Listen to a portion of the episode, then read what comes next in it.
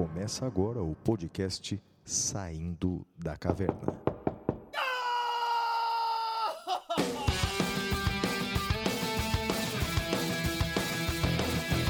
Com Guilherme Madeira, Fala galera, sejam bem-vindos, sejam bem-vindas. Flávio Martins,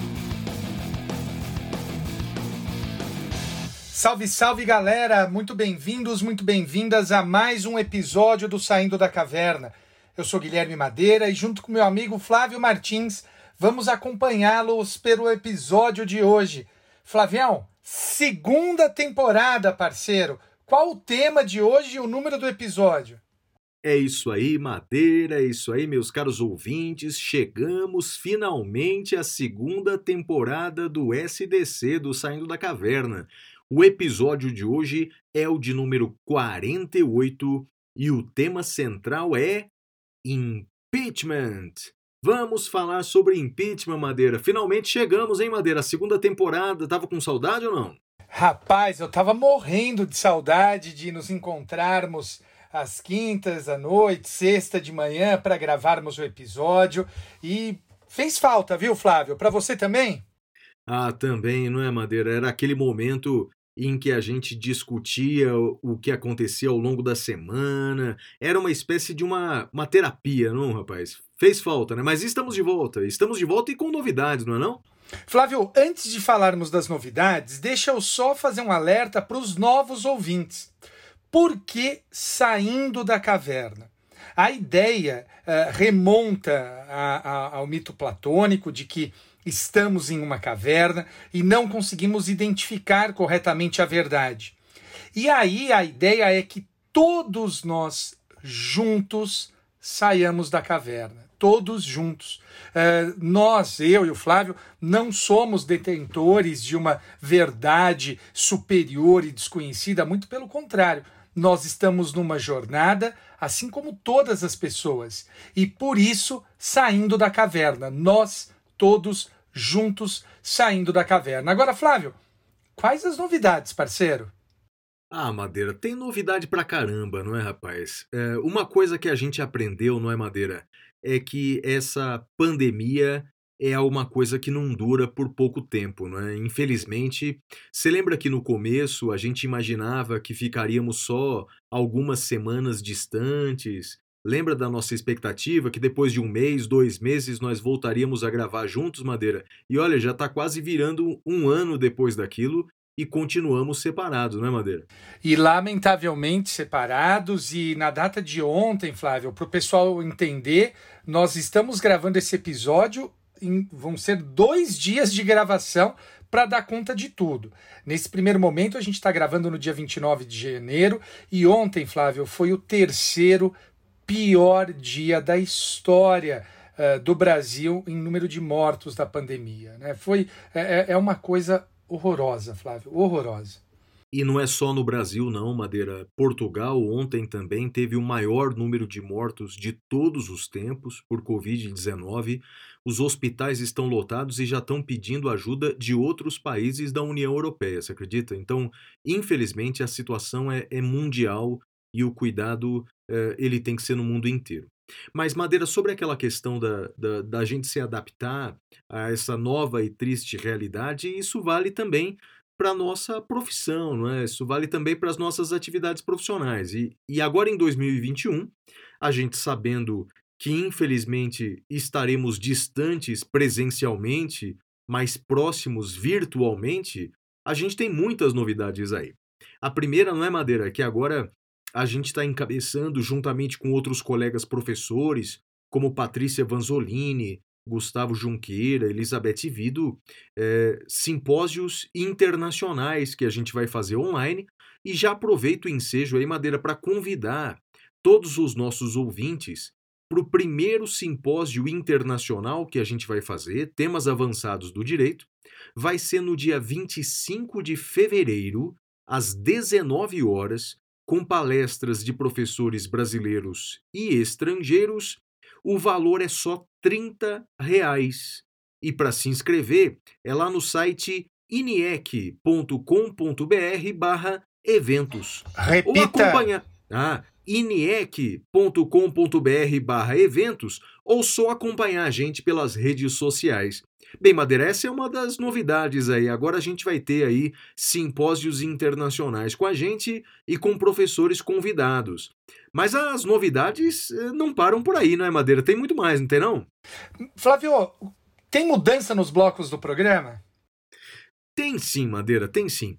Além dos blocos já conhecidos e consagrados aqui do nosso podcast, o Notícias da Caverna, os temas cavernosos, a pintura rupestre, o Prêmio Capitão Caverna, temos novos blocos aí, Madeira. Fala qual vai ser o primeiro bloco aí. O primeiro bloco vai ser o Apoiadores da Caverna, que cuida do nosso programa de assinaturas. Como é que é isso, Flávio? Ah, então a gente vai explicar nesse bloco como é que faz para ser assinante do nosso podcast, quais são os benefícios dessa assinatura, Madeira.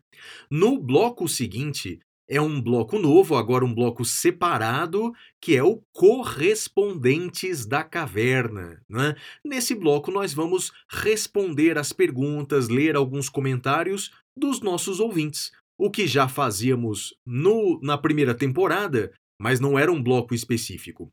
Qual é o terceiro novo bloco, Madeira? Esse vai fazer sucesso. Esse tá muito legal, é o Visita na Caverna. Nesse bloco, a gente vai entrevistar um convidado, uma convidada especial, e acho que vai ser muito legal. A gente tem já nesse episódio um uma visita na caverna e acho que vai ser muito legal, Flávio já vai, já vai dar spoiler do episódio ou não? Quem é o nosso a nossa visita da caverna de hoje ou não? Flávio, eu acho que a gente deve dar por um motivo, porque tava pensando, né? A gente finge alguma algum mistério no começo, só que a gente bota a pessoa na arte.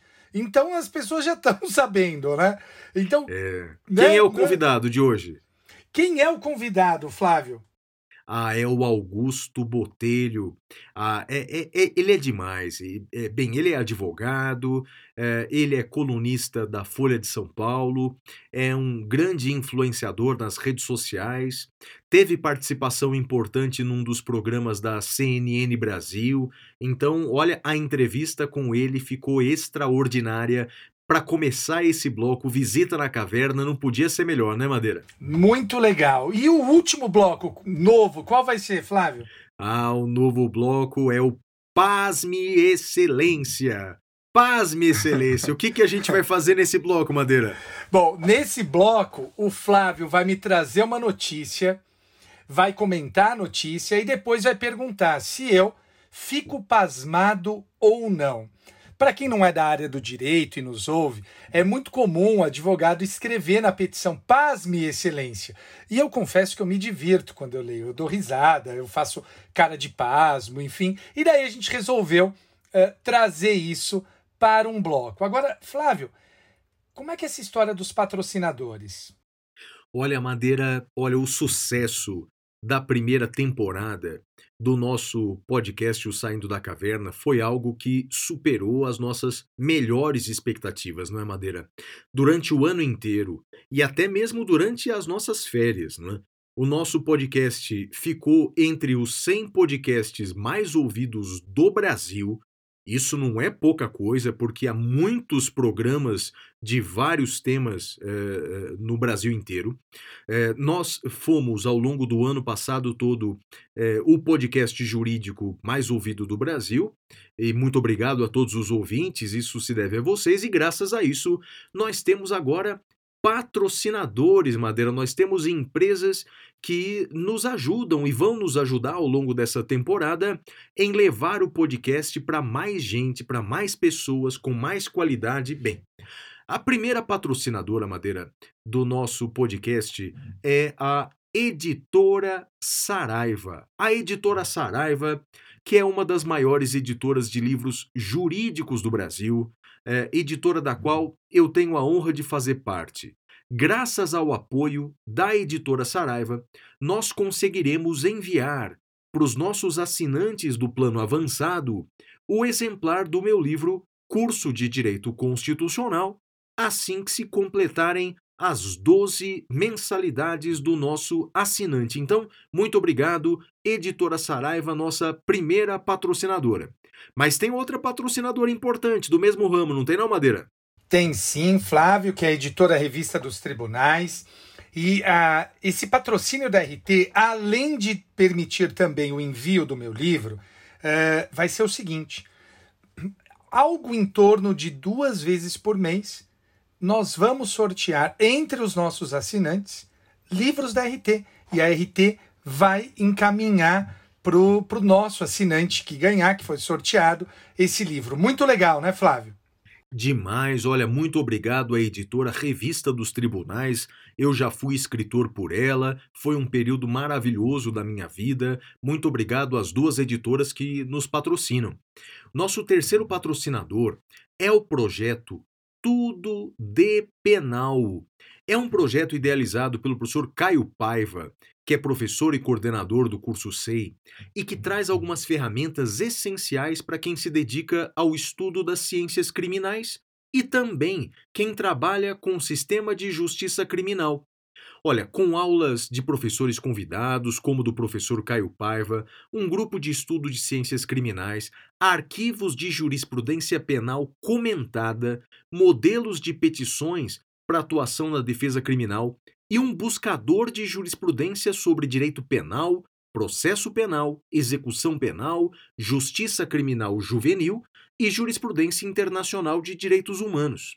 Olha, nosso ouvinte pode conhecer esse aplicativo pelo site www.tudodepenal.com Repita. e acompanhe www tudodepenal.com e também pode acompanhar o perfil no Instagram, que é arroba, underline, tudodepenal. E agora, Madeira, a parte mais legal. Os ouvintes do podcast nosso têm um desconto exclusivo de 30% na assinatura anual. O valor anual sai de 300 reais para 210 reais. Basta usar o cupom de desconto SDC, saindo da caverna, não é? SDC 30. SDC 30, uma ferramenta para quem gosta de penal, para quem trabalha com penal, extraordinária, não é não, Madeira? Muito legal, o Caio é um sujeito super bacana, a gente se segue no Twitter, um defensor público da União, cara muito bacana, Flávio. E aí, Madeira, temos um último patrocínio nosso, quarto e último patrocínio. Verdade, não teremos verdade. Não, não, teremos mais patrocinadores, porque senão a gente vai parecer aquelas camisas de time do interior, não é, Madeira? Que tem patrocínio por todos os lados. Então, nosso quarto e último patrocinador é o curso preparatório para concursos públicos mais longevo, mais tradicional do Brasil, que é o Damásio educacional. E aí, Madeira, o que, que, você tem para falar sobre o Damásio? Ah, muito bacana, né? Somos suspeitos para falar, somos professores do Damásio. É, é muito bacana e, e, é motivo de muita honra a gente ser professor lá. E estou muito feliz que eles tenham uh, uh, apoiado esse projeto nosso aqui, que é um projeto que leva conhecimento e cultura uh, para o país todo, Flávio. E aí, Madeira, o nosso novo patrocinador pediu para darmos o primeiro recado patrocinado para os nossos ouvintes. Que recado é esse, Madeira? É verdade, Flávio. O Damásio ele tem mais de 50 anos de história e é uma das mais tradicionais instituições formadoras do direito no Brasil. Tem graduação, tem pós, cursos preparatórios por exame da OAB, carreiras públicas, carreiras jurídicas e internacionais. E ele acompanha os alunos ao longo de toda a jornada acadêmica. É isso mesmo, Madeira, e o corpo docente do Damásio é totalmente especializado e leva o seu conhecimento para o próximo patamar. Acesse, meu querido ouvinte, o site www.damasio.com.br e conheça os nossos cursos. E atenção, hein? A pós-graduação, a partir de seis meses, já começa logo e aproveite as condições especiais até o dia 10 de fevereiro. É isso! Obrigado, Damásio, por estar conosco nessa trajetória do Saindo da Caverna. E acho que você já pode apresentar então o primeiro bloco, que é novo, inclusive, né, Madeira? É isso aí, vamos para o Apoiadores da Caverna. Até já!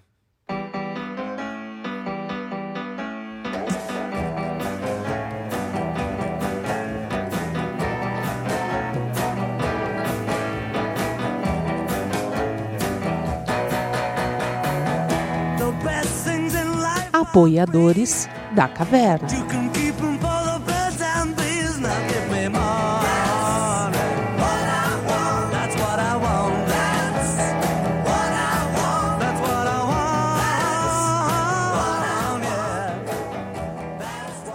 Bem, Flávio, nesse bloco é para a gente poder explicar uh, para os nossos ouvintes uh, qual o sentido de ser um apoiador da caverna, o que, que ele ganha. Flávio, explica para os nossos ouvintes o que eles ganham e quais os planos. Bem, Madeira, primeiramente o nosso podcast ele continuará sendo gratuito. Você pode ouvir o programa gratuitamente, assim a gente atinge um maior número de pessoas. Todavia, nós lançamos agora em janeiro, um plano de assinaturas em que os nossos apoiadores terão benefícios exclusivos. São dois planos de assinatura, Madeira. O plano básico, de 10 reais mensais. Nesse plano, o assinante ele vai ter direito a textos exclusivos nossos, ele terá direito a sorteios que acontecerão em todos os programas e ele terá direito também a videoaulas exclusivas que mandaremos todos os meses. Uma videoaula minha e uma videoaula do Madeira. Esse é o plano básico. No plano avançado, além de todos esses benefícios, plano avançado que é de 20 reais mensais, além de tudo isso, o assinante ele receberá, após 12 prestações, após 12 mensalidades, dois livros nossos. Um livro Curso de Direito Constitucional da minha autoria e o curso de processo penal do Madeira. Esses são os dois planos, e olha, Madeira, nós lançamos esse plano em janeiro de 2021 e já ultrapassamos 650 assinantes. É um número extraordinário que superou totalmente nossa expectativa, não é, Madeira? Cara, eu tô muito feliz, tô, tô assim, tô impressionado, assim, é uma felicidade enorme. E o que eu, que eu queria dizer para você é o seguinte, que pro, pessoal que fizer a conta, uma, um rapaz me perguntou, mas professor, uh, esse plano, né, por que, que a gente paga 20 reais? Vocês têm custo com podcast? Eu falei, olha, além do custo que nós temos por hospedar os áudios e tudo mais, a gente vai com isso encaminhar o livro para vocês. E se vocês fizerem a conta, uh, sai pela metade, né? A minha assistente, Flávio, ela falou assim: uh, doutor, olha, eu estava fazendo a conta, eu vou ser assinante porque eu vou ganhar dois livros pelo preço de um. E é isso mesmo, né, Flávio? É isso mesmo, e, e, claro que a gente só conseguiu fazer isso, não é? Graças ao apoio, ao patrocínio das duas editoras, tanto a editora Saraiva quanto a editora Revista dos Tribunais. Se não tivéssemos esse apoio, nós não conseguiríamos. Agora, uma coisa importante, não é, Madeira? Para ser assinante do nosso podcast, tem que acessar o seguinte site: www.apoia.se barra saindo da caverna. Repita! www.apoia.se barra saindo da caverna. E olha, Madeira, os nossos assinantes, agora, nesses últimos dias, já receberam e ou receberão os seguintes materiais. Já mandamos um artigo sobre o fura-fila das vacinas, a eleição na, na mesa da Câmara do, do, do, e dos Deputados, é, da Câmara dos Deputados e do Senado Federal, é, a sentença do Madeira sobre indenização por danos morais é um tema que a gente vai examinar no programa de hoje, uma apostila sobre o tema do nosso programa, que é impeachment, e uma videoaula exclusiva gravada por mim sobre impeachment. E ainda faremos sorteios exclusivos para os nossos assinantes, então não dá para perder essa oportunidade. E, e tem abraço para mandar, viu, Madeira? Manda aí, Flavião. Olha, é impossível mandar abraço para os 650 apoiadores, mais que isso até, não é? Mas no programa de hoje, um abraço para Lilibele Lira, Cecília Marcondes, Natália Sarmento, Gustavo Volpato, Marcelo Ricardo Souza, Christian Uski, Neriton Bertolino, Márcia Alberti, Alberto Tsumura, Lívia Emanuele, Sofia Galdino, Ana Carolina Drummond e os mais de 650 apoiadores do nosso programa. Valeu, galera! E só para deixar claro, o nosso podcast é gratuito, continuará sendo gratuito e a nossa ideia é que seja sempre assim. E por isso nós agradecemos a todos os apoiadores que eh, nos ajudam a poder desenvolver esse projeto. E você que não é apoiador, não tem problema compartilha o podcast, envia o link para as pessoas que você conhece e que você acha que vão gostar. Acho que é isso, a gente tem que difundir o conhecimento. E Flávio, vamos para o próximo bloco, que é o Correspondentes da Caverna. Até já!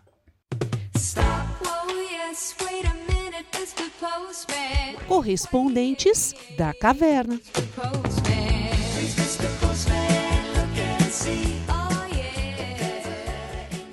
Bem, Flávio, neste bloco eu e você lemos algumas das notícias, alguns e-mails que recebemos, algumas cartas que recebemos. Flávio, como é que o pessoal entra em contato conosco? Primeiro, Madeira, que não dá para mandar carta porque ah. nós estamos no século XXI. Carta não vai rolar. Não, não tem caixa dá... postal? não, ainda não, Madeira. Mas dá para mandar e-mail, né? O nosso e-mail é podcast@professorflaviomartins.com.br. Repita!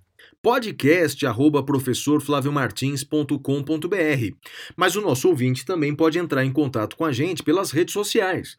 Os endereços do Madeira, tanto no Twitter quanto no Instagram, é madeira10. E os meus endereços, tanto no Twitter quanto no Instagram, é arroba siga o Flávio. Muito bem, Flavião. Vamos lá então. Qual que é a primeira carta? Olha, a primeira mensagem é do Lucas Cassiano, que escreve assim pra gente: Caros professores, tudo bem? Espero que sim. Sinto falta da companhia de vocês nos meus dias. Ainda bem que janeiro está chegando ao fim.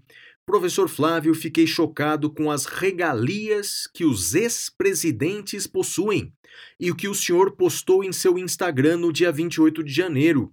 Poderia comentar mais a respeito no próximo episódio do SDC?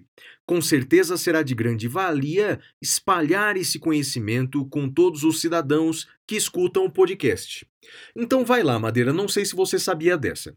Mas, segundo a Lei 9474 de 86, é direito vitalício de todos os ex-presidentes da República uma equipe de até oito assessores, cobertura de gastos com passagens diárias de hotéis desses funcionários.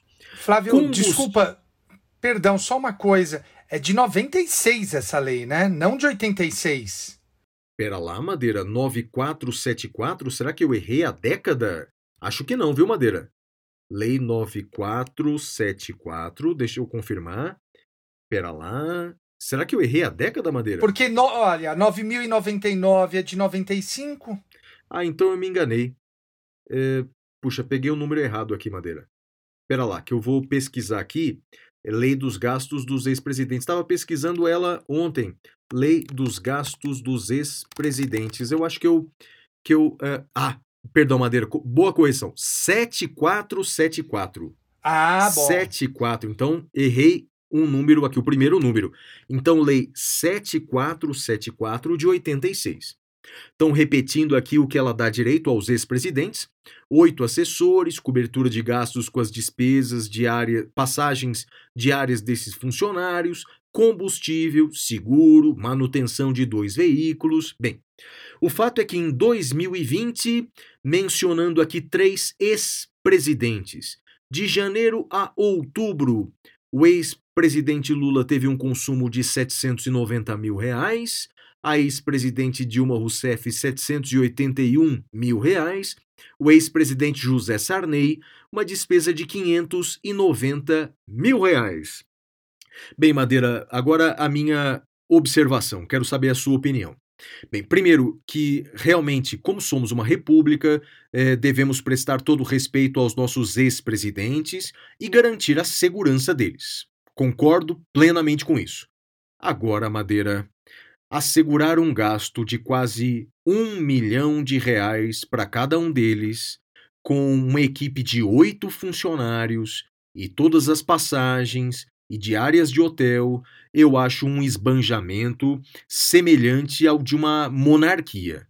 Madeira, é, os gastos brasileiros republicanos são semelhantes aos gastos da monarquia inglesa. A gente tem um monte de príncipe e não tem reinado, Madeira. Não sei sua opinião sobre isso. Flávio, olha, eu estava pensando aqui, né? Eu acho que é, é provável que a gente uh, esteja convergindo. Eu acho que, pelo que eu entendi da sua fala, você não nega que deva haver uh, algum gasto com ex-presidentes, né? Você não nega isso. Exato, não, não, concordo que a segurança deles eh, tem que ser garantida e até algo mais do que a mera segurança. Mas ah, tem um limite do razoável, não é? E me parece que esses gastos com todos os ex-presidentes é absolutamente razoável, Madeira. É, olha, do que eu tô vendo aqui, Flávio, o que eu mudaria? Me parece que oito assessores é um exagero. Eu cortaria pela metade, acho que quatro assessores tá de bom tamanho. Uh, gastos com passagens e diárias uh, desses funcionários, combustível, seguro. Uh, olha, eu, não, eu não sei se, se eu pagaria é, tudo isso para os presidentes, para os ex-presidentes. Né? Eu acho que aí não, não haveria sentido. Agora, veículo, eu acho que ok, acho que não, não, não vejo problema. Uh, sei que, por exemplo, eu estava lendo e eu, eu não vi que ia ter essa mensagem do Lucas, mas acho que até o Trump vai ter direito a isso, né, nos Estados Unidos. Você sabe qual é a extensão lá, Flávio? Não, não sei não, Madeira, mas, mas com certeza os ex-presidentes norte-americanos eles têm lá uma, uma proteção. Talvez seja de lá que nós copiamos essa regra, não é, Madeira? Mas eh, infelizmente nós e copiamos que... ah, desse nosso ah, jeito tupiniquim. É, Sabe é, uma coisa que, que eu estava pensando? A proteção deles deve hum. ser até maior, né? Porque presidentes norte-americanos uh, têm mais risco de, de sofrerem atentados por conta uh, de toda a questão norte-americana no mundo. Né? Então acho que deles deve ser até, até mais. Eu diminuiria os nossos assessores pela metade, Flávio. É. Sabe uma coisa, Madeira, que eu estava pensando esses dias? É que eu acho que eu tenho que baixar o meu sarrafo é, do critério relacionado a gasto público, sabe? Porque o, o, o que eu vejo como é, paradigma, o que eu vejo como ideal na vida política, é o exemplo do ex-presidente uruguaio, o Giuseppe Mujica. É, sem entrar no mérito, sem entrar no mérito do governo dele, da gestão dele, porque é, nós estrangeiros costumamos ver a, a, a, o governo do Mujica é, de forma melhor do que os próprios uruguaios. Já conversei com alguns amigos uruguaios eles disseram que o Mujica é mais idolatrado no exterior do que no, no próprio Uruguai. Mas o que eu estou me referindo não ao governo dele em si, mas uh, a, a, a vida, a forma como ele levou a vida pública, Madeira. Quer dizer, ele não enriqueceu, né? Ele entrou, uh, se tornou presidente, se tornou senador e aparentemente manteve o seu padrão de vida na sua casinha, o seu carro, e aqui no Brasil é tão diferente. As pessoas entram na vida pública e, com raras e honrosas exceções, elas saem mais ricas, não é? Então, as pessoas, é, é, muitos políticos passam décadas apenas e tão somente atuando na vida política e se enriquecem. E não só eles, mas como também seus familiares. Então, Madeira, se eu é, utilizar o padrão Mujica de qualidade, é, realmente eu vou achar tudo escandaloso. Eu acho que eu tenho que mudar o meu parâmetro, cara. Eu acho que sim, e, e o parâmetro Mujica é um parâmetro É, ele tinha o Fusca dele, né, Flávio? Então, acho que não tem nem, nem o que falar. Mas aí acho que é uma questão interessante, né? Concordamos que é, deva existir gasto, mas também concordamos que esses gastos não deveriam ser é, na extensão em que, em que são. Flávio, próxima mensagem. Próxima mensagem é do Igor Ferreira, que escreve assim pra gente: Olá, queridos professores. Desejo para essa nova temporada muito sucesso, saúde e harmonia. Que esse novo ciclo seja ainda mais instigante na busca do saber. Que esse ano possamos ter mais teoria do que acontecimentos práticos. Uh, desejo tudo de bom para vocês, para nossa democracia, para o nosso Brasil. Que sejam dias melhores. Olha, creio que é o que todos nós queremos, não é? A mensagem do Igor Ferreira é o que precisamos no Brasil de dias melhores, não é, não, Madeira? É isso aí, Flavião. E a próxima mensagem?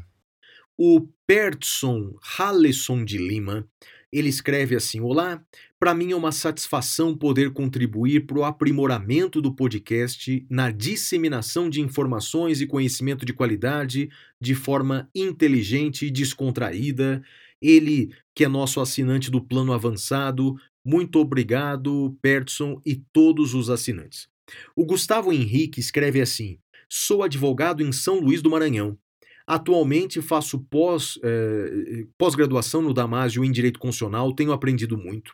Gosto muito do podcast Saindo da Caverna e ouço desde o início. Admiro a humildade em convidar professores para explanarem sobre assuntos específicos. O episódio sobre o aborto com a professora Patrícia foi sensacional. Foi mesmo. E aí, é, e aí uma mensagem para os nossos novos ouvintes, não é? Que podem ouvir todos os 47 episódios da primeira temporada, porque tem temas muito ricos lá, não é, Madeira?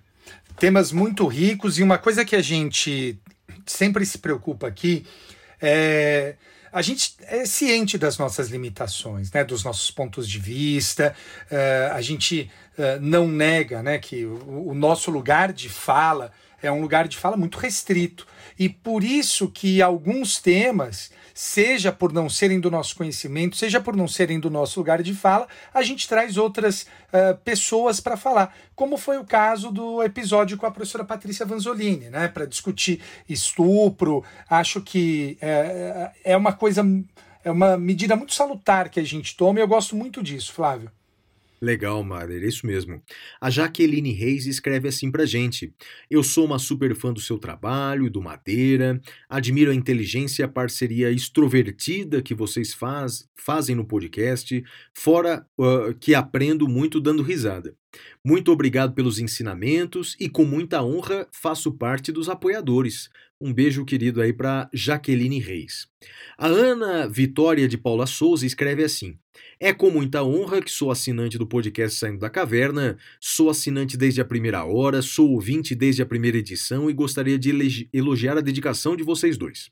Os temas são sempre relevantes e cada vez mais me convenço que a informação precisa chegar sempre de forma fundamentada e com humor. Vida longa ao podcast.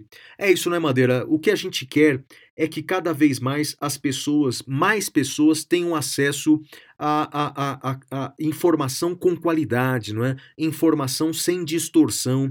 É isso que o Brasil precisa, não é, não, Madeira? É isso aí, Flavião. E com, uh, agora a gente vai para o próximo bloco, que é o Notícias da Caverna. Até já!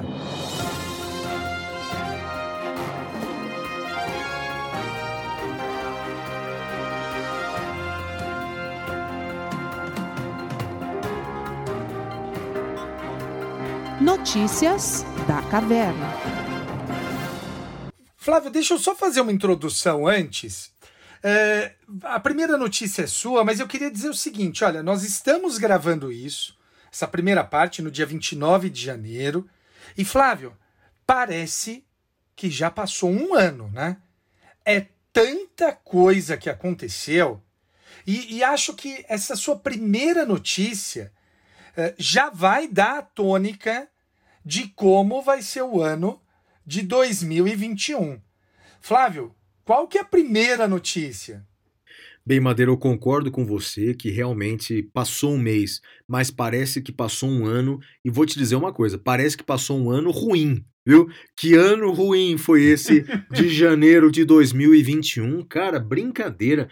Eu, a, a impressão que eu tenho, Madeira, é que esses anos eu tô me envelhecendo mais do que nos anos anteriores, rapaz. Que, que, que, que, que, que mês sofrido nós tivemos em 2021. E o pior que na virada do ano, todos nós, né, nutrimos uma esperança de que não, agora vai ser diferente. 2021 é o ano da vacina. Você ah, não foi otimista, não? Pois é.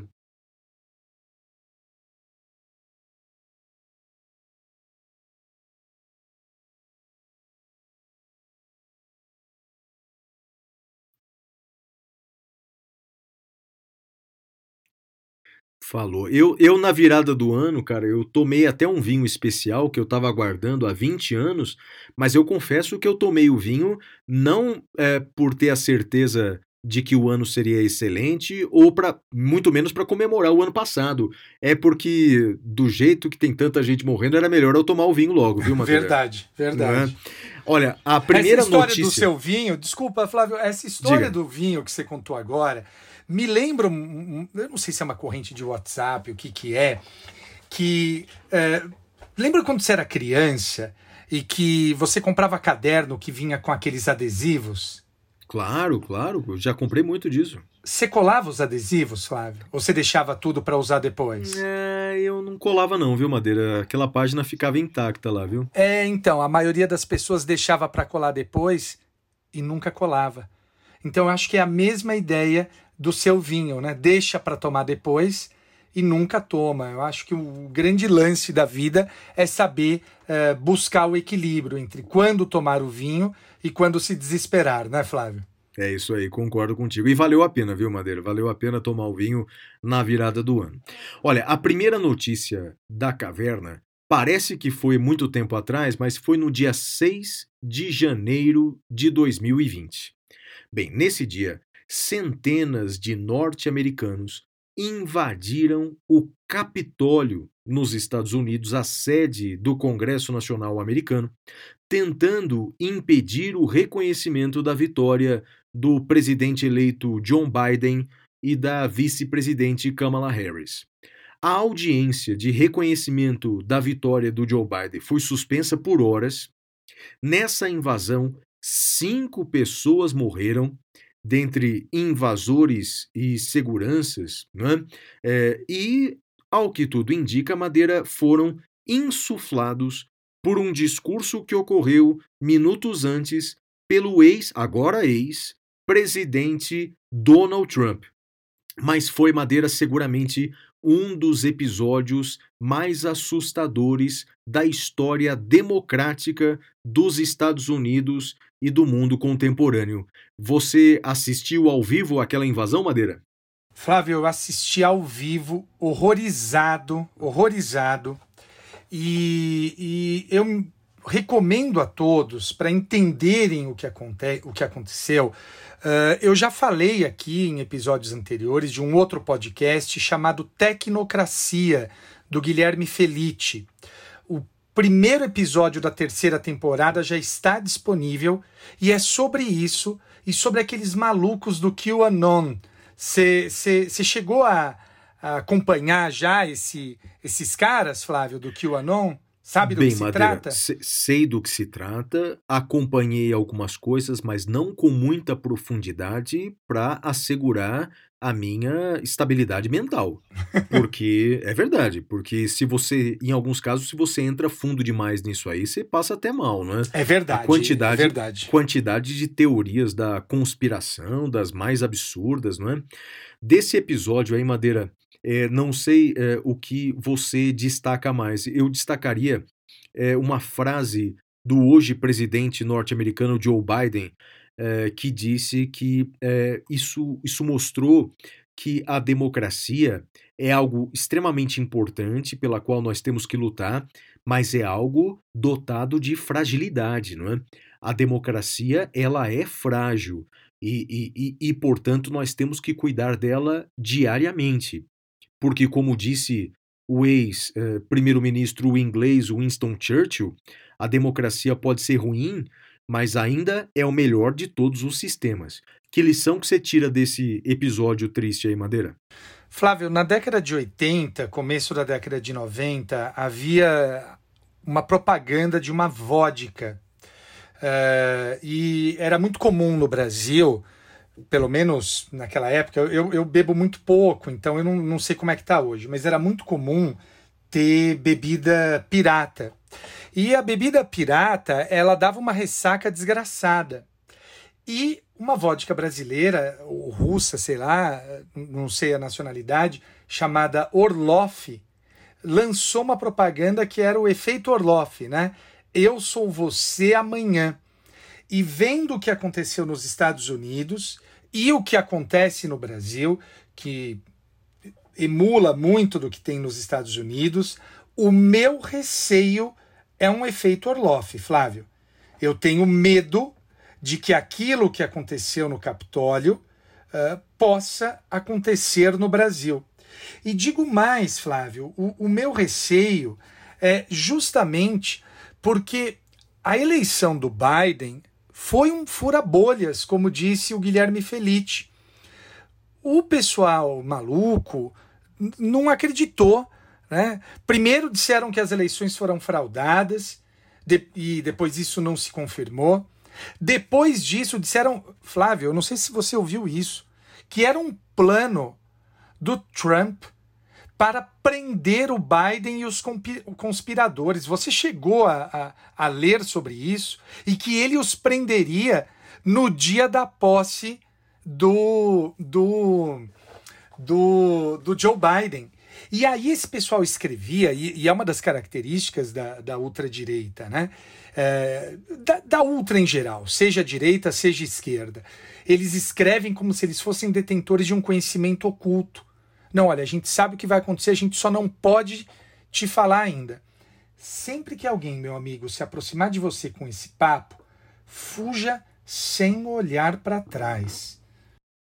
É, Madeira, eu, eu, compartilho com você dessa preocupação é, de que isso pode é, é, influenciar outros países, sobretudo aqui países da América Latina, que tem uma democracia relativamente frágil. Não é?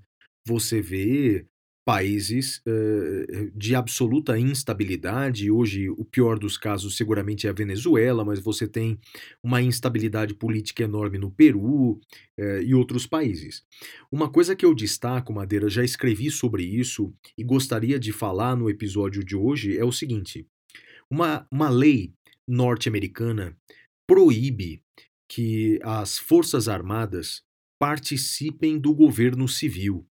Então, militares das Forças Armadas da Ativa estão proibidos de participar do governo civil.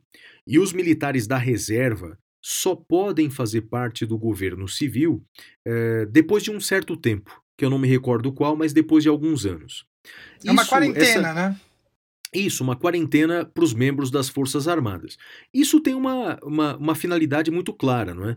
Evitar que as Forças Armadas é, apoiem um determinado governo. Né? As Forças Armadas elas estão ali para defender o Estado, seja qual for o governante. Infelizmente, Madeira, aqui na América do Sul, nós não vemos uma regra semelhante a essa. Né?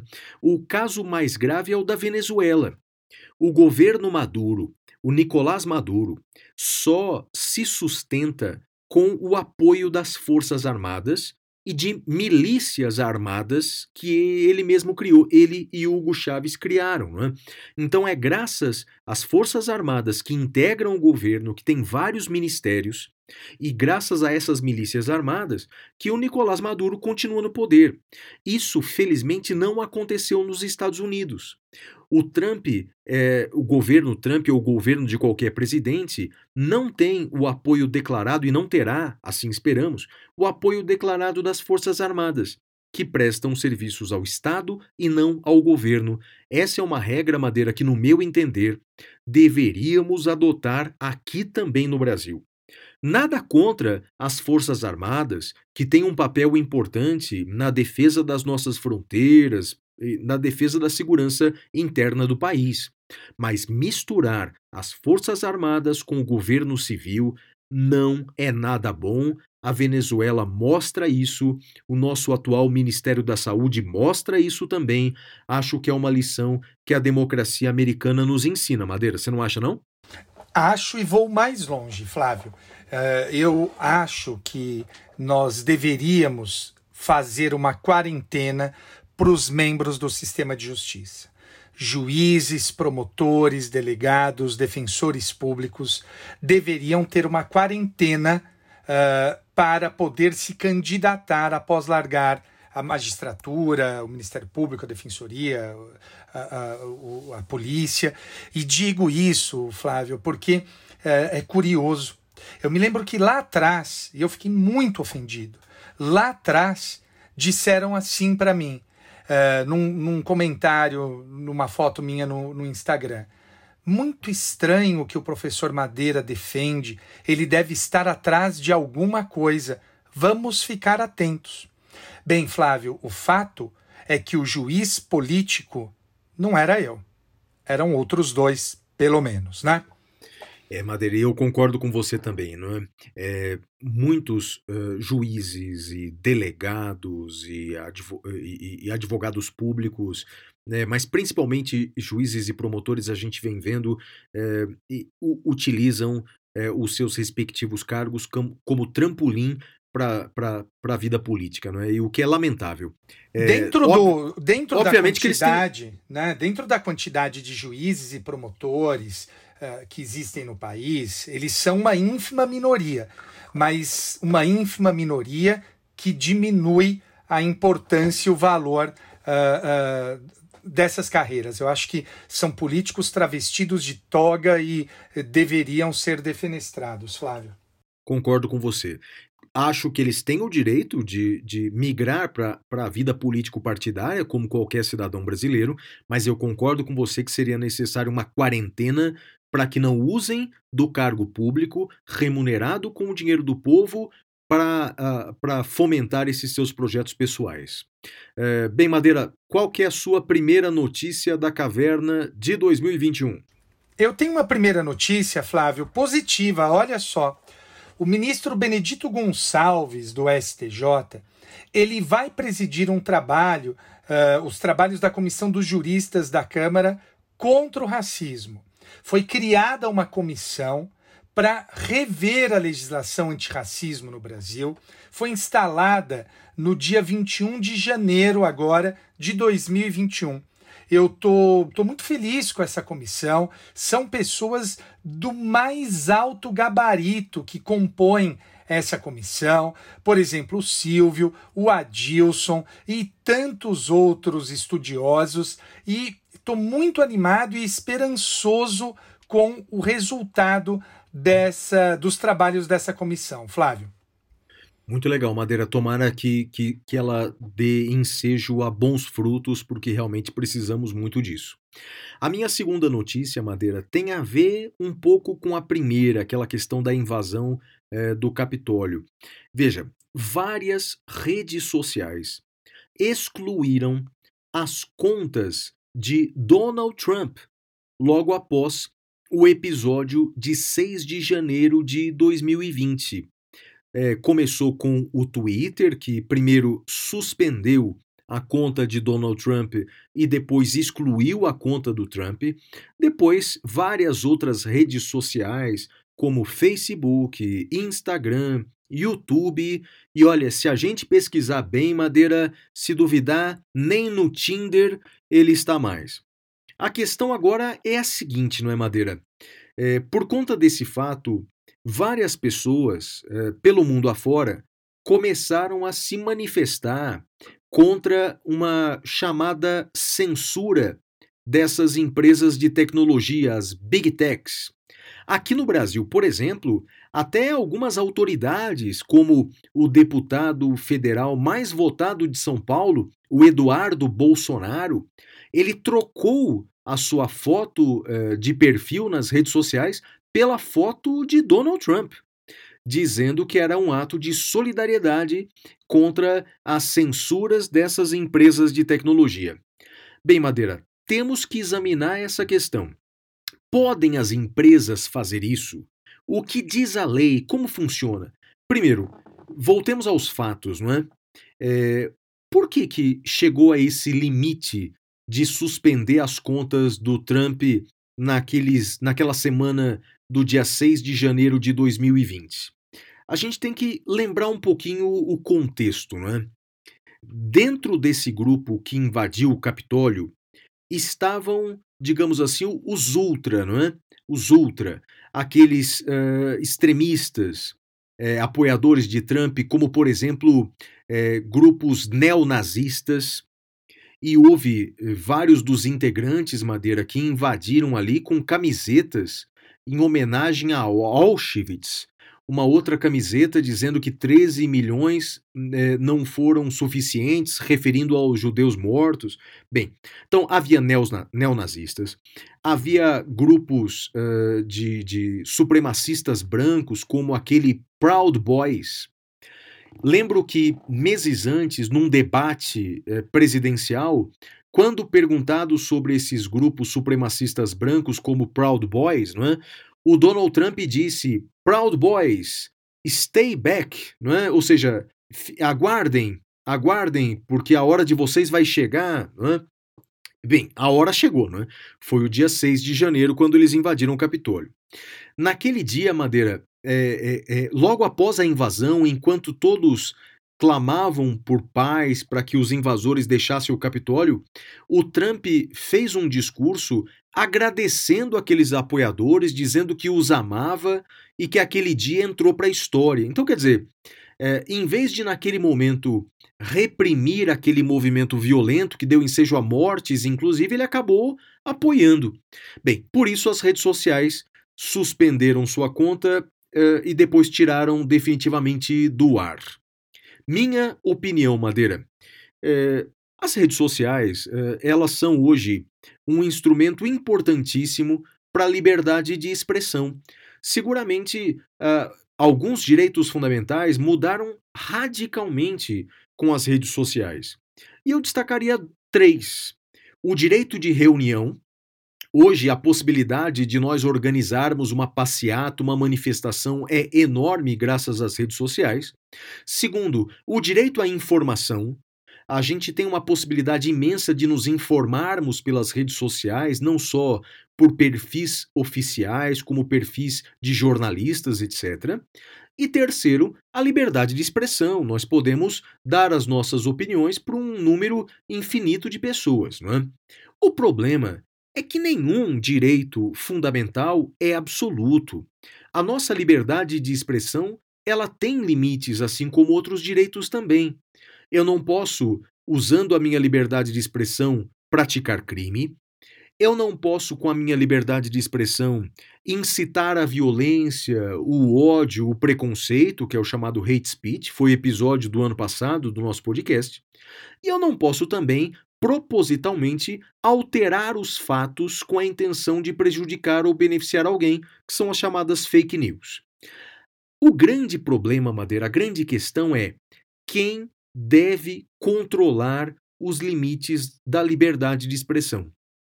Eu não gosto do modelo atual, Madeira, que eh, dá esse poder extraordinário às grandes empresas. Eu não gosto. Em resumo, a minha conclusão é a seguinte: deveria, Madeira, existir uma lei específica sobre redes sociais, sobre fake news, sobre discurso de ódio nessas redes, deveria ter, Madeira, parâmetros eh, legais de eh, regulamento, de limitação de cerceamento desses discursos por partes dessas empresas, ou seja, uma regulamentação desse autocontrole por parte das empresas, e, num segundo momento, um controle estatal. Eu acho que a ausência de lei sobre esse assunto, Madeira, dá ensejo a esse discurso aí desencontrado, é, acusando essas empresas de censura. Qual que é a sua opinião sobre isso, Madeira? Flávio, esse é um, é um tema que envolve múltiplas camadas e, e camadas muito interessantes. É, eu queria abordar um aspecto que é o seguinte: Sabe aqueles termos que a gente assina quando a gente. Quer dizer, a gente não assina, né? A gente rola para baixo clica em li e aceito e segue adiante. Aqueles termos, que são os termos de serviço, são termos muito importantes e que eles, eles envolvem uma garantia também minha, uh, eu como membro do serviço, de que eu não sofrerei violações daqueles termos por outros usuários. O fato é que o presidente Donald Trump violou os termos de serviço uh, assinados por ele quando entrou na rede social. Mas há um outro aspecto, Flávio. Tem uma expressão que eu odeio, odeio, uh, e passei a odiar depois que eu entendi, uh, visualizei a imagem. Mas o fato é que o que eles fizeram, o que o Twitter e as demais redes fizeram com o presidente, o presidente Trump, foi chutar cachorro morto. Porque veja, Flávio, ele já estava em final de mandato, sem poder algum, não reeleito. Eles deveriam ter feito isso lá atrás, né, Flávio? E não só com o presidente Trump, mas com muitas outras pessoas que uh, trabalham da mesma forma nas redes sociais. E o fato é que não fazem, Flávio. Independentemente do espectro ideológico, o que nós vimos nesse ano de 2020 foi um desrespeito total. Basta pensar com a, com a, com a falácia do tal do tratamento precoce, né? Então, da, da, da, da Covid, que não existe tratamento precoce. Mas o fato é que é importante sim que uh, tenha sido tomada essa medida, mas ela foi tarde demais e ela não continua sendo aplicada para as demais pessoas. Eu queria ver eles terem coragem de fazer isso com líderes recém-empossados, recém-eleitos ou no meio de mandato. Flávio, esse Sim, é um problema Madeira. difícil. Sim, você falando aí de tratamento precoce me fez agora lembrar de uma notícia, rapaz, que o presidente da Venezuela, Nicolás Maduro, ah, ele anunciou Deus. agora, veja, veja bem, ele anunciou no dia 24 de janeiro, tanto pela televisão quanto pelas redes sociais, que a Venezuela encontrou, descobriu a cura para a Covid-19.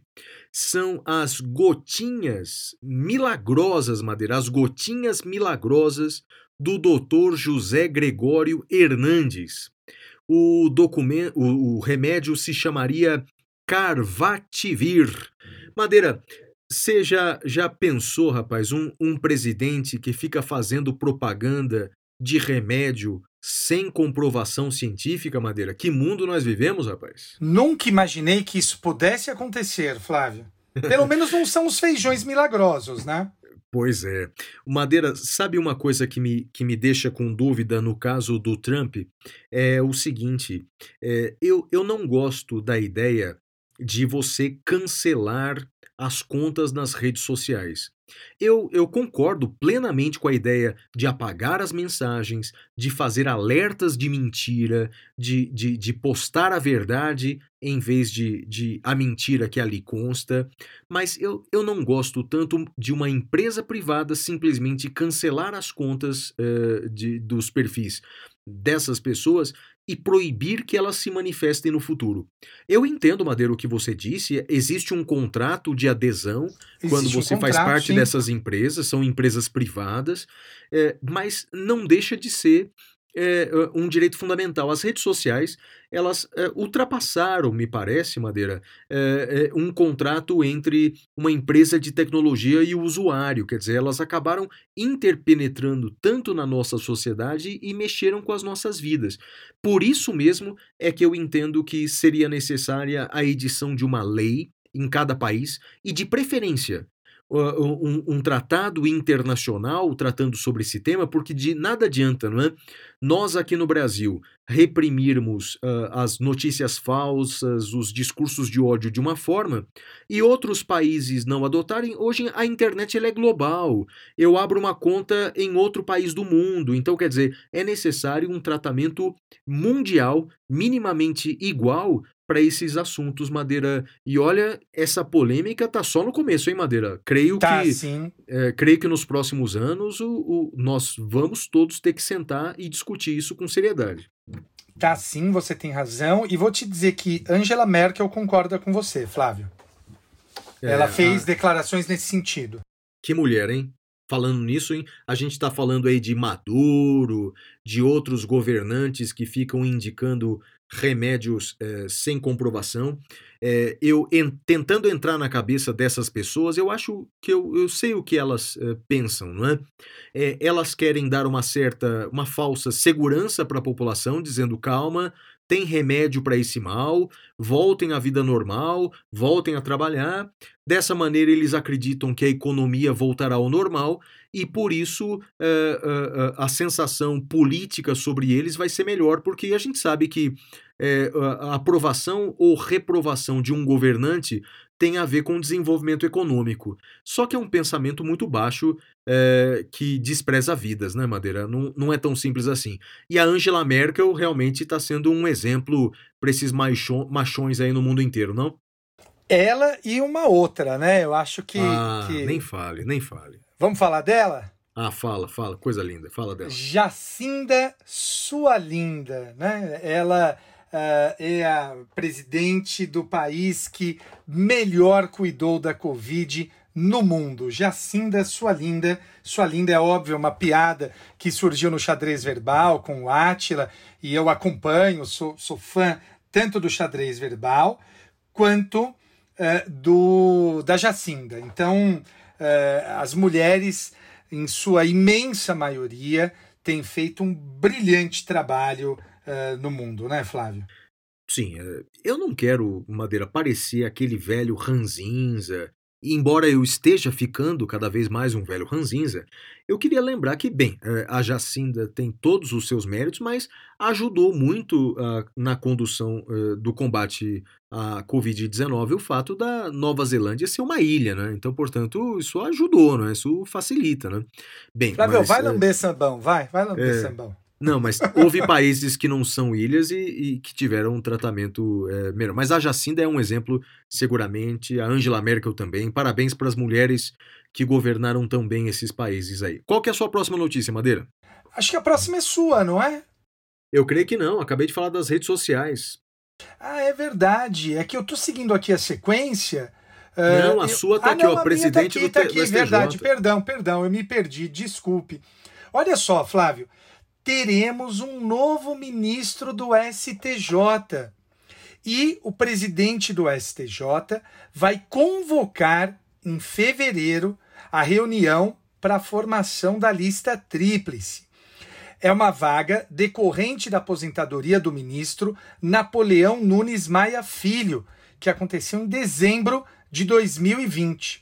E aí, os TRFs vão encaminhar os nomes dos magistrados para se habilitarem perante cada TRF. Esses nomes vão ser analisados pelo STJ, é formada a lista tríplice, e aí essa lista tríplice é encaminhada ao presidente da República, que indica um entre os três nomes escolhidos. Então teremos um novo ministro do STJ, Flávio, e aqui na vaga uh, dos juízes federais.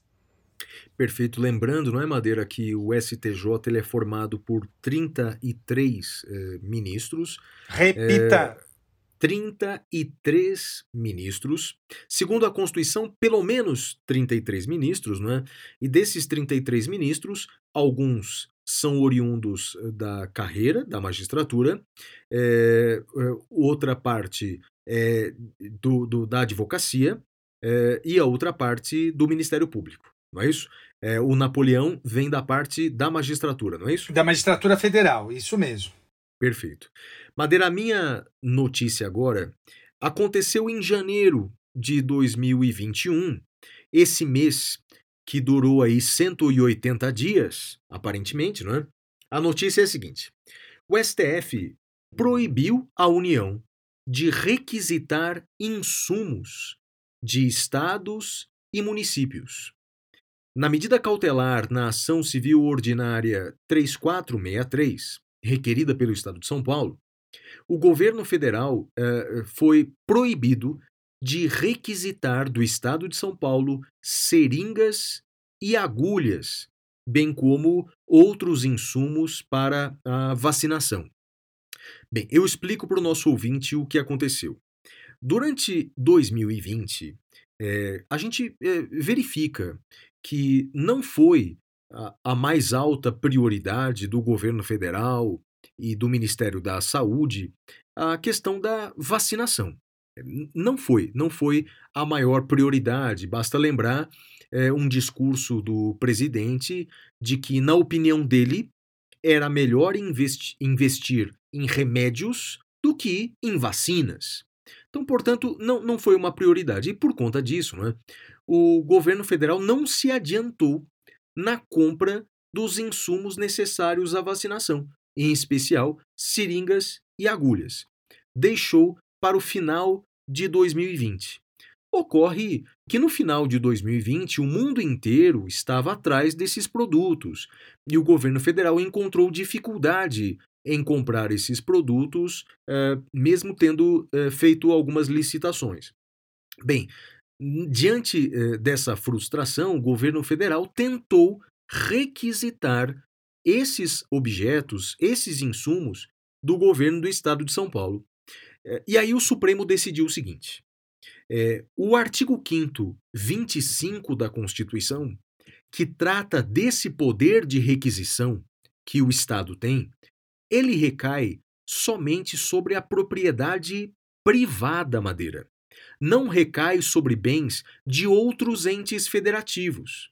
Então, em resumo, poderia a União requisitar a fabricação de uma determinada propriedade privada, de uma fábrica, por exemplo, mas não pode requisitar bens de estados e municípios. Veja uh, o trecho da decisão aqui do ministro Ricardo Lewandowski. Nos termos da histórica jurisprudência dessa corte, a requisição administrativa não pode se voltar contra bem ou serviço de outro ente federativo, de maneira que haja indevida interferência na autonomia de um sobre o outro. E aí o ministro Lewandowski concluiu assim: Ademais, observo que a incúria, ou seja, a negligência do governo federal, não pode penalizar a diligência da administração do Estado de São Paulo, a qual vem preparando de longa data com o devido zelo para preservar, para enfrentar a atual crise sanitária. Então, em resumo para os nossos ouvintes, não é? a requisição prevista no artigo 5 25 da Constituição Federal, ela só pode recair sobre propriedade privada, não pode recair sobre bens que sejam de outros entes federativos. Isso aconteceu em janeiro também, Madeira. Qual que é a sua próxima notícia? A minha próxima notícia, Flávio, é sobre tráfico de drogas. Olha que interessante. É, eu quero discutir o momento do interrogatório no tráfico de drogas.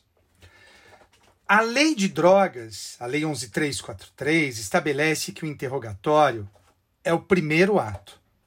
E o Código de Processo Penal estabelece que o interrogatório é o último ato. O Supremo já havia definido pelo seu pleno que o interrogatório uh, da lei de drogas deveria seguir o momento previsto no Código de Processo Penal, ou seja, deveria ser o último ato. O último ato. Bem, o STJ, agora num julgado de 23 de novembro de 2020, disse o seguinte: se o juiz não cumprir essa decisão do Supremo e ouvir o acusado em primeiro lugar, é nulo. Está nulo o processo. E digo mais, disse o ministro Schietti, não precisa comprovar o prejuízo. É desnecessário ou desnecessária a comprovação do prejuízo. Isso foi fixado no recurso especial 1 808 389 do Amazonas. Flávio. Ô, Madeira, então essa notícia para quem é da área do direito é importantíssima, não é, Madeira? Então quer dizer, em resumo, que no processo envolvendo o tráfico de drogas, o interrogatório tem que ser o último ato da instrução, sob pena de nulidade. É isso, E né? é isso, e a coisa importante é que não precisa comprovar prejuízo, Flávio. Sensacional, Madeira, sensacional.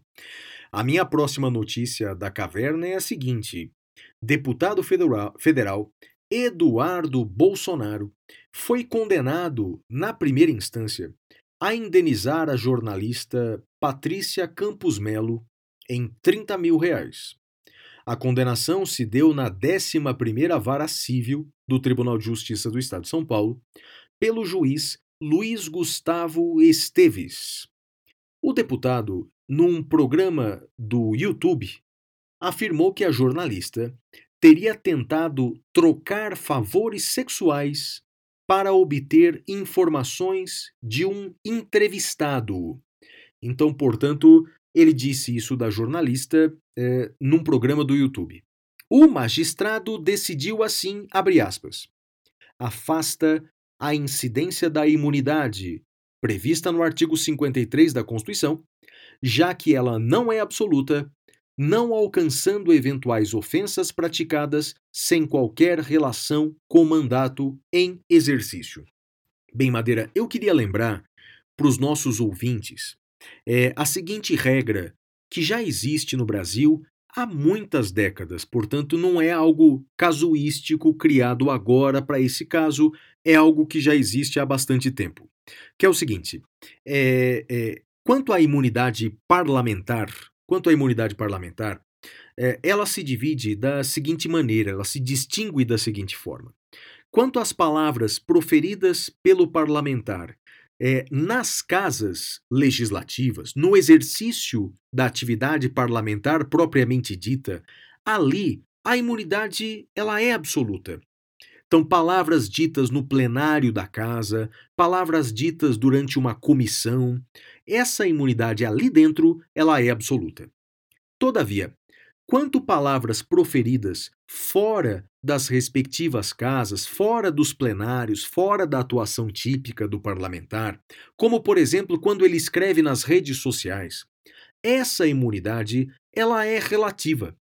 Ou seja, só goza de imunidade o parlamentar quando as palavras forem proferidas no exercício da função parlamentar. E nesse caso, o magistrado entendeu que insinuar que a jornalista troca favores sexuais para obter informações, é, isso não tem a ver com a função parlamentar. E por isso ele pode ser responsabilizado penal e civilmente. Nesse caso, foi responsabilizado civilmente. Obviamente que essa decisão cabe recurso, provavelmente o deputado vai recorrer, argumentando aí imunidade parlamentar e dizendo que isso tem a ver com a sua função parlamentar. Os tribunais é, responderão sobre isso, mas lembro o nosso ouvinte dessa divisão já existente na jurisprudência há muito tempo. Não é isso, Madeira? É isso aí. Flávio, você tinha me dito que, que iria querer comentar uh, sobre a minha sentença. Ah, mas essa é uma outra notícia da caverna, Madeira. Tem, ah, é outra tem, notícia? Tem um mês pela frente, Madeira. Essa que eu citei agora foi na primeira quinzena de janeiro. tá na bem. segunda quinzena de janeiro é uma outra notícia sobre Tá um bem, outro tá deputado, sobre um outro juiz. Tá bem, eu achei que você ia querer aproveitar para casar não, as depois. duas. Depois. Vamos lá, ó, eu trouxe uma notícia aqui que vai dar gatilho, Flávio. Eu sei que vai dar gatilho em você e vai dar gatilho em, em- em muitos ouvintes. Flávio, você gosta de ir para show, né? Gosto, gosto muito. Como é que você compra o ingresso, Flávio? Ah, dependendo do show, Madeira, com muita antecedência e, claro que sempre pela internet. Já comprei ingressos presenciais, mas a maioria pela internet. Pela internet, né? E você paga eh, taxa de conveniência, Flávio? Olha, Madeira, eu acho que sim, cara. Pago sim. Eu acho que no, no próprio produto lá tem um Isso. cliquezinho lá informando a taxa de conveniência. E, e- e veja, pro, pro pessoal que, que não tem o hábito, entender o absurdo. Eu também adoro ir para show e esse é o gatilho da notícia, né? Lembrar de um tempo em que a gente ia para show de rock. Mas o fato é que você compra no site e você baixa o ingresso no seu computador e imprime da sua casa. Ou baixa no seu celular também. E você paga por isso. Antes, a taxa de conveniência era para mandarem para sua casa fisicamente o ingresso. Agora a taxa de conveniência é para mandarem para o seu computador. É um absurdo isso. No entanto, o STJ decidiu que é válida a cobrança de taxa de conveniência, desde que o consumidor seja previamente informado do preço total da aquisição do ingresso, com destaque do valor da referida taxa. Eu, honestamente, acho um absurdo, mas o STJ decidiu. São os embargos de declaração no recurso especial. Uh, 1737428 do Rio Grande do Sul, relatora ministra Nancy Andrighi, relator para o acórdão ministro Paulo de Tarso Sanseverino, de 19 de novembro de 2020. Então é o seguinte: quando uh, voltarmos a poder ir para shows, saiba, a taxa de conveniência estará lá te esperando, morrendo de saudades. Flávio, e a sua próxima notícia? Olha, Madeira, eu vou te falar uma coisa, rapaz. essa pandemia nos privou de tanta coisa que eu pago essa taxa com gosto, viu, rapaz? Importante é, não, é acabar também. logo essa pandemia, viu? Sim. Deus que me perdoe. A minha notícia agora sim chegou, Madeira. Notícia é a seguinte: atenção, atenção. Cabeça de piroca. Cabeça de piroca. Desculpe o nosso ouvinte, sobretudo os nossos ouvintes menores de 18 anos, desculpa, mas é que essa expressão cabeça de piroca foi usada pelo deputado federal Otone de Paulo, do Partido Social Cristão, em suas redes sociais para se referir ao ministro do STF, Alexandre de Moraes. Bem, essa foi uma das ofensas, não é? dentre outras. Nessa semana em que estamos gravando a primeira parte do episódio, porque ele é tão grande que tem duas partes agora, é que o juiz de direito da 44ª Vara Civil de São Paulo, Guilherme Madeira Desen, condenou o deputado federal a indenizar a vítima no valor de 70 mil reais por, essa, é, por essas ofensas. A primeira parte eu volto a lembrar o nosso ouvinte que é a jurisprudência já de décadas no Brasil. É? Quando as palavras são proferidas pelo parlamentar, fora das respectivas casas, fora da atividade típica no plenário, nas comissões, as palavras gozam de imunidade relativa. Então, portanto, só estariam acobertadas pela imunidade se vinculadas ao exercício da função parlamentar e com o devido respeito ao deputado, chamar alguém de cabeça de piroca ultrapassa bastante os limites da imunidade parlamentar. Mas o que chamou bastante atenção dos nossos ouvintes, Madeira, e queríamos que você explicasse, não precisa ser nesse caso concreto, mas de maneira geral, é qual é o critério que deve o juiz utilizar para fixação do valor da indenização por danos morais, Madeira. Muita gente ficou curioso e agora é, é a hora de você nos explicar como é que funciona isso. Eu acho que eu posso até falar desse caso, Flávio, porque a sentença já foi proferida e agora haverá recurso, eu imagino, e haverá recurso de ambas as partes, eu diria. Uh, o deputado, evidentemente, vai recorrer pedindo a reforma da minha sentença para que ele seja uh, excluído de, do dever de indenizar o ministro. E o ministro, eu imagino que vai recorrer, Flávio, pedindo o aumento da indenização. O pedido inicial dele era de 200 mil reais. Na, na sentença, eu coloco uh, uma tabela que é já antiga, eu preciso atualizar, do STJ sobre valores de indenização. E o fato, Flávio, é que não há um, um, um critério objetivo de indenização. Mas os juízes, normalmente, eles utilizam alguns parâmetros. Então, veja, José ofendendo João na porta de sua casa vai ter uma indenização X. José ofendendo João em suas próprias redes sociais, que tem uma ampla gama de seguidores, vai ter outro, uh, outro valor. E foi por isso que eu entendi que o valor adequado era de 70 mil reais. Alguns colegas me ligaram para a gente debater esse tema e, curiosamente, eh, os outros colegas com os quais eu conversei, um fixaria o mesmo tanto que eu e todos os outros fixariam valores maiores. O fato é que nós não temos um, um precedente de uh, ministro do Supremo versus deputado federal, para a gente poder se pautar uh, e arbitrar um dano moral aí. Eu entendi que o adequado era 70 mil, mas insisto, a sentença é sujeita a recurso e eu espero até, confesso, Flávio, que haja recurso para ver o que, que os tribunais têm a dizer da responsabilidade e também do valor da indenização, Flávio. Concordo com você, Madeira, concordo. Espero mesmo que os tribunais se manifestem sobre isso e quero dizer que essas duas últimas notícias que eu falei, que são absolutamente correlatas, não é? são dois deputados é, condenados é, civilmente por conta de suas manifestações nas redes sociais, que tomara que isso sirva de exemplo, não é? Para mostrar para todas as autoridades públicas e não só para elas, não é? Para todas as pessoas que o nosso direito à liberdade de expressão tem limites. Uma coisa é fazer uma crítica dura às autoridades públicas. Por exemplo, é, sobre o ministro Alexandre de Moraes. É, eu mesmo nas redes sociais e até aqui mesmo no, no podcast já fiz é, críticas, por exemplo, sobre a instauração de ofício daquele inquérito policial das fake news. Aliás, foi um tema é, de um episódio nosso aqui e eu me manifestei de forma contrária. Então, portanto, críticas duras a gente pode fazer. Mas, obviamente, que existe um limite da civilidade, não é?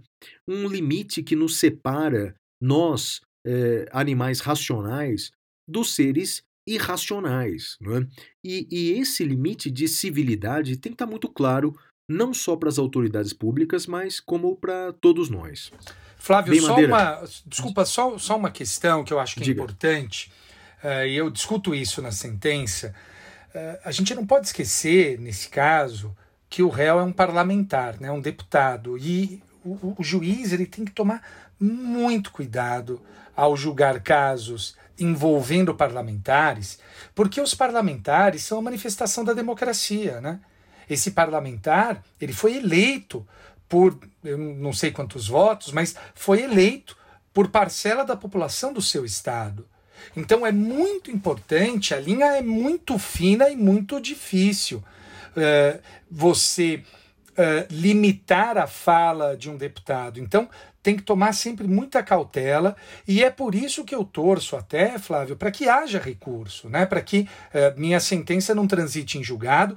99% das sentenças não transitam em julgado, mas eu gostaria muito que houvesse recurso até para ver o que, que os tribunais têm a dizer sobre esse tema. Concordo com você, Madeira.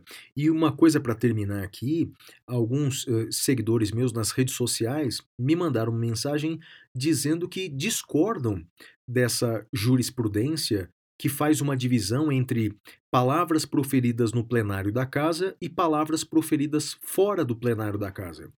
É, de fato, é, essa divisão faz com que o parlamentar não responda, nem penal nem civilmente, por discursos racistas, por exemplo. Então, pode um deputado uh, assumir o plenário da casa e fazer um discurso racista, um discurso homofóbico, um discurso nazista, eh, e não será responsabilizado nem penal nem civilmente por isso. Uh, a jurisprudência hoje é assim. Nós podemos até repensar isso, achar que é uma garantia exagerada demais, Todavia, é como disse o Madeira, não é? é, é as falas do parlamentar, sobretudo quando no típico exercício da função parlamentar é a voz dos seus representantes. Pode nem ser a voz da maioria, mas pelo menos é a voz das pessoas que nele votaram. Eu lembro de um caso que aconteceu há poucos anos, quando um deputado federal, durante uma votação, portanto no plenário da casa, fez uma homenagem a um famoso, declarado e confesso torturador, dizendo eh, e prestando homenagens para a tortura que ele teria feito contra uma mulher, contra uma perseguida política naquele contexto. Então veja, isso proferido é, fora é, do plenário da casa poderia ser responsabilizado penalmente, mas no plenário da casa aquilo é, é irresponsável penal e civilmente.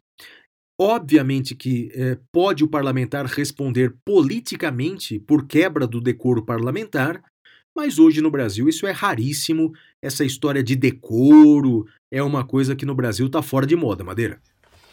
Muito bem, Flávio. Vamos para mais uma notícia? Vamos lá e a notícia é sua, meu amigo. Seguinte, colaboração premiada. Olha, é, é, essas notícias todas que eu tô dando, jurídicas, de, de, jurisprudência, o nosso amigo concurseiro que vai prestar o AB, ele tem que estar tá atento. Flávio, foi feito um acordo de colaboração premiada e o juiz recusou a homologação. Falou: ah, não vou homologar essa colaboração premiada. Por quê? Não interessa, não vou homologar. A notícia que eu trago é para discutir qual recurso cabível.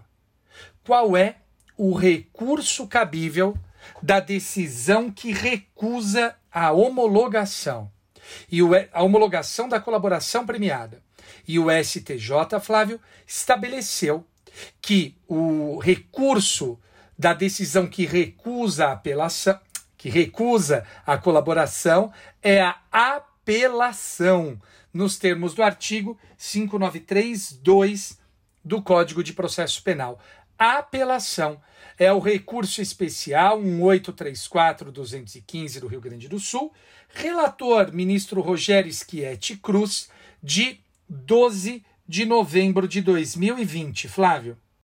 Interessante, Madeira. O 593, inciso 2, é aquele inciso meio genérico, não é? Decisões definitivas decisões ou com força de definitivas. É isso mesmo. Então, deixa eu entender, Madeira. A decisão, então, que nega a homologação da delação premiada, apelação, então. Isso mesmo, Flávio. Legal. Madeira, minha próxima notícia da caverna, cara, é muito triste. É muito triste. A notícia é a seguinte: ministro da Justiça requisitou a instauração de inquérito policial contra o advogado Marcelo Seller. Feller, por... Feller, com F. Ah, Feller. Marcelo Feller, por ter comentado, por ter comentado em um programa de TV que, na sua opinião, o presidente da República seria responsável por 10% das mortes no Brasil de Covid-19. Bem, o ministro da Justiça afirmou que essa declaração de imputar ao presidente 10% das mortes seria crime previsto na Lei de Segurança Nacional. E dessa maneira, requisitou o ministro da Justiça instauração de inquérito policial contra o advogado por essa declaração na TV. Bem, o membro do Ministério Público Federal responsável por esse inquérito não é, manifestou-se pelo arquivamento do inquérito policial, usando os seguintes argumentos, Madeira, abre aspas. Apesar dos arrobos antidemocráticos e da proliferação de defensores da ditadura observada nesses últimos anos, ainda vivemos no Brasil um sistema democrático de direito. E, portanto, é com base nesse contexto democrático que a Lei de Segurança Nacional deve ser interpretada e aplicada. Fecha aspas. Madeira, no dia seguinte a essa manifestação, o ministro do STJ, Jorge Mussi, concedeu liminar em habeas corpus que foi impetrado pelo advogado, eh, pelo advogado eh, do, do, do, paciente, que foi o, o, o advogado Torão, o, oh meu Deus. Alberto Toron. Toron. Alberto Zacarias Toron, exato. Para suspender seu interrogatório no curso do inquérito. Isso aconteceu no habeas corpus 640-615. Madeira, essa notícia aí, ela não é a única No ano passado, nós demos notícias semelhantes a essa aqui. É, e, e até com o ministro da Justiça anterior, Sérgio Moro, também fez isso. Sérgio Moro requisitou a instauração de inquérito policial com base na Lei de Segurança Nacional, até para um cartaz em uma festa. Você lembra dessa história, Madeira? É, é Teve... Punk Fest, alguma coisa assim, não é? é na Faca Fest, na Navalha Fest, eu não lembro o nome da festa. Mas era, era uma festa. É, bobagem. Era uma coisa assim. assim isso. Sim. E que tinha a caricatura do presidente da República. Então, quer dizer, não é, não é de hoje, infelizmente, que o ministro da Justiça se presta a esse papel de, com base na Lei de Segurança Nacional, investigar pessoas que fazem manifestações contra o governo federal. Já dissemos antes aqui, a liberdade de expressão ela tem limite. E eu não posso, com, por meio da minha liberdade de expressão, não posso praticar crimes, eu não posso incitar o ódio, não posso incitar a violência nem deturpar os fatos. Mas fazer críticas, ainda que críticas muito ácidas, contra autoridades públicas, faz parte da liberdade de expressão. E pode estar errado isso, mas imputar parte das mortes ao presidente da República, ao ministro da Justiça, ou a um governador, a um prefeito, faz parte do jogo democrático. Essa imputação pode não estar correta, talvez ele não seja responsável por nenhuma das mortes, talvez ele seja o salvador do país. Não, é? não importa, eu tenho o direito de me manifestar dessa maneira. Isso vale para manifestações a favor ou contra qualquer governo, qualquer governante. Concorda, Madeira? Concordo plenamente, Flávio. E queria só te dizer que a juíza determinou o arquivamento, tá? Ah, já arquivou, Madeira? Já arquivou, já arquivou. Ah, essa eu não sabia, não. Atualizou é, aqui a minha notícia. Foi, no, foi ontem, é, ontem, no dia 28, que ela arquivou. Madeira, agora a próxima notícia é sua, não é? Manda lá. Flávio, eu separei uma notícia aqui que aconteceu agora, nessa semana, nessa, nessa primeira semana de fevereiro, e é uma notícia que eu vou mencionar agora e fazer algumas breves considerações, porque ela será objeto de discussão no nosso próximo uh, encontro da semana que vem. E o fato, Flávio, são, são duas notícias em uma. Primeiro, o fim da Lava Jato. Foi encerrada a Operação Lava Jato, o fim da Força Tarefa. Os procuradores que ali atuam foram incorporados ao GAECO, que é o Grupo de Atuação contra o Crime Organizado. E no Twitter, o procurador da República, Deltan Dallagnol, lamentou o encerramento da Força Tarefa, uh, disse uh, que estava muito preocupado com, com isso e o que isso poderia representar para a, o combate à corrupção. Eu queria dizer inicialmente que eu sempre me incomodo com personalismos. Seja o personalismo uh, de um político, seja o personalismo uh, de um legislador, seja o personalismo de um juiz, seja o personalismo de um promotor. O combate à corrupção não começa com a Lava Jato e não termina com a Lava Jato. Acho que pretender uh, criar uma grife é sempre algo muito delicado e muito complicado. A Lava Jato e seu legado ainda vai ser muito discutido e acho que nós precisamos ainda de algum distanciamento para poder entender melhor tudo o que aconteceu.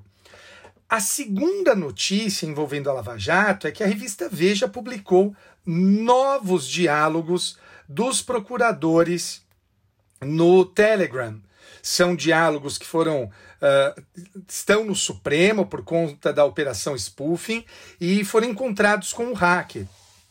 Os promotores não gostaram muito, uh, o Sérgio Moro não gostou muito. São diálogos que reforçam aquilo que já tínhamos visto na, na série de reportagens chamada Vaza Jato.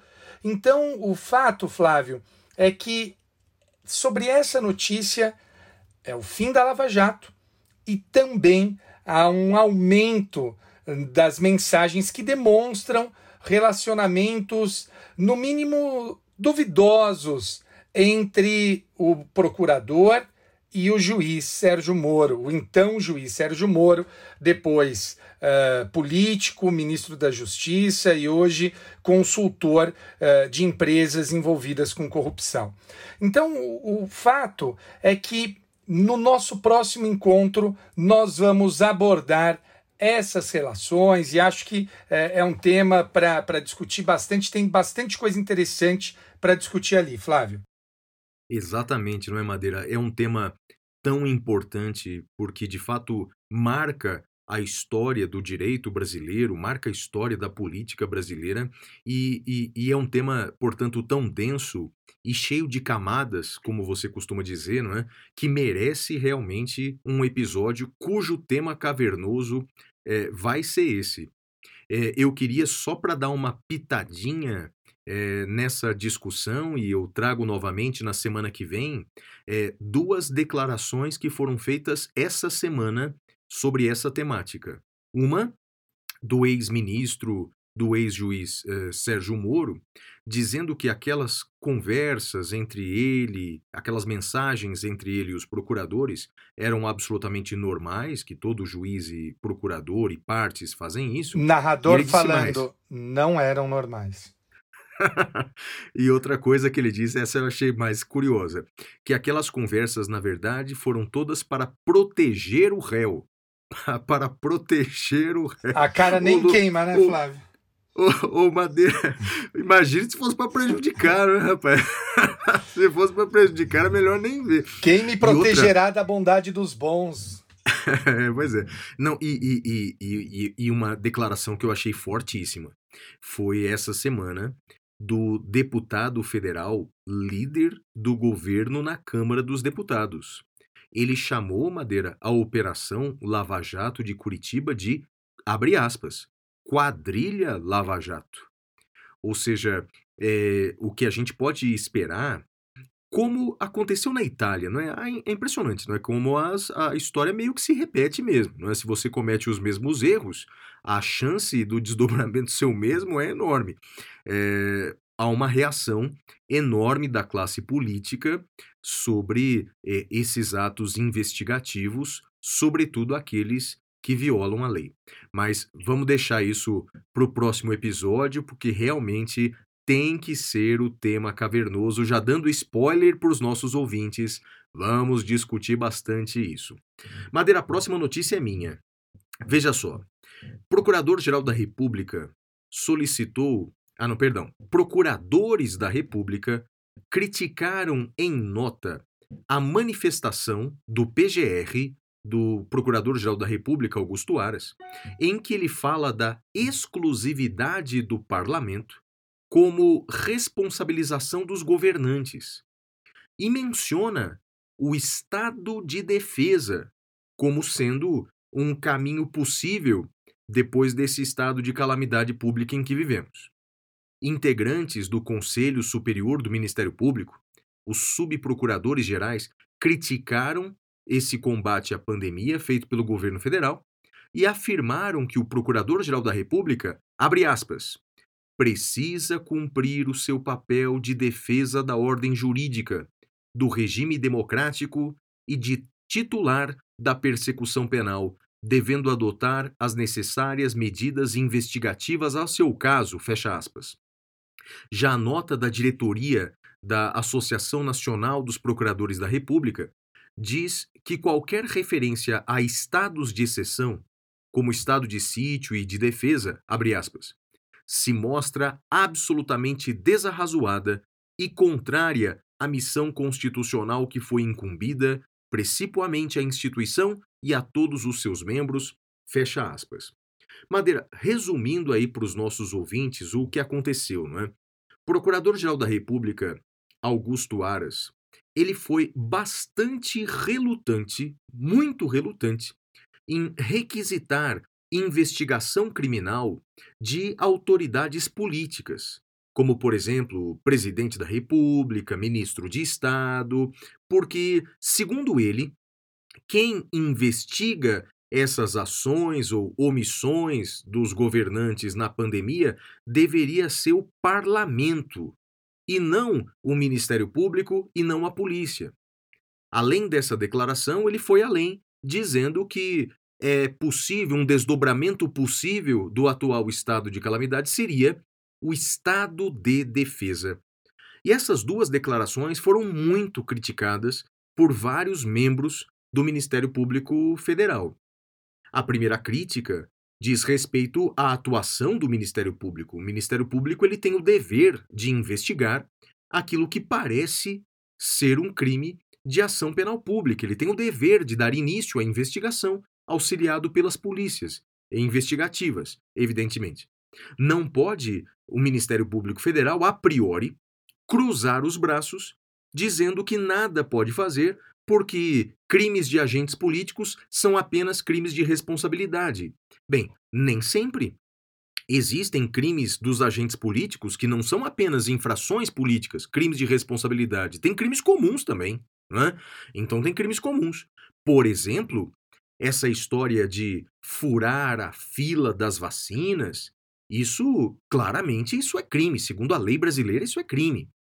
Para parte da doutrina, isso é crime de peculato, já que a vacina tem um valor patrimonial. Me parece que o crime de furar a fila das vacinas é aquele crime é, do Código Penal que é violar as regras sanitárias em tempo de epidemia. Isso porque o Plano Nacional de Vacinação ele está previsto numa portaria do Ministério da Saúde, mas foi incorporada a uma medida provisória do governo federal que determina o seu cumprimento. Em resumo, a ordem de prioridade da vacinação tem força legal e os administradores que violam essa regra praticam crime.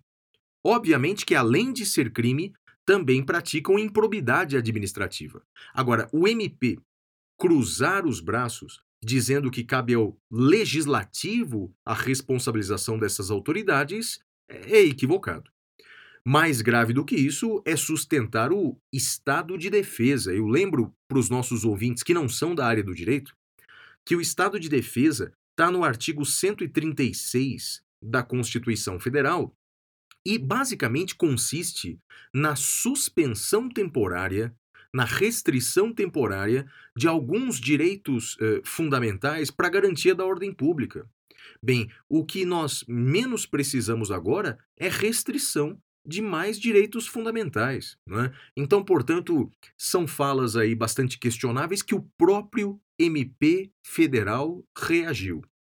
Aí, Madeira, não sei se você concorda comigo, eu acho que já passou da hora para é, fortalecer a autonomia do Ministério Público Federal, adotar para o MP federal, para a escolha do Procurador-Geral da República a constitucionalização da lista tríplice, ou seja, que a carreira possa indicar os três nomes aí para que o presidente possa escolher o Procurador-Geral da República. Essa regra já é constitucional para o MP estadual.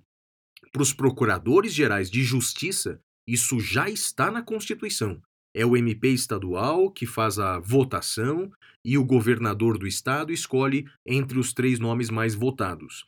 Uh, agora, parece ser necessária para a autonomia do MP da União, não é? que é chefiado pelo Procurador-Geral da República, a constitucionalização desta lista tríplice também para a escolha do PGR. Concorda, Madeira? Concordo plenamente, Flávio, e, e é importante que o ouvinte entenda isso. Essa lista tríplice, ela não existe no âmbito do MP federal, só no âmbito dos uh, ministérios públicos estaduais. E uma crítica que eu faço, Flávio, uh, no auge da, da Lava Jato, com toda a sua glória, uh, que eles quiseram mudar todo o sistema de direito brasileiro, eles não podiam ter se preocupado com isso, Flávio.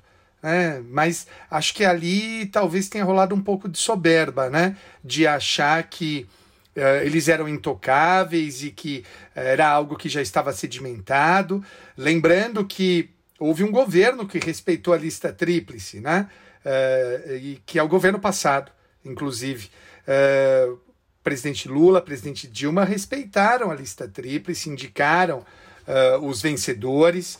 Uh, isso não aconteceu com o presidente Fernando Henrique, isso evidentemente não aconteceu com o presidente Bolsonaro. Então, acho que a gente precisa repensar algumas coisas, Flávio. É, eu acho que nessas últimas três décadas a gente teve exemplos bons e exemplos ruins de relação entre o presidente e o procurador-geral da República, não é?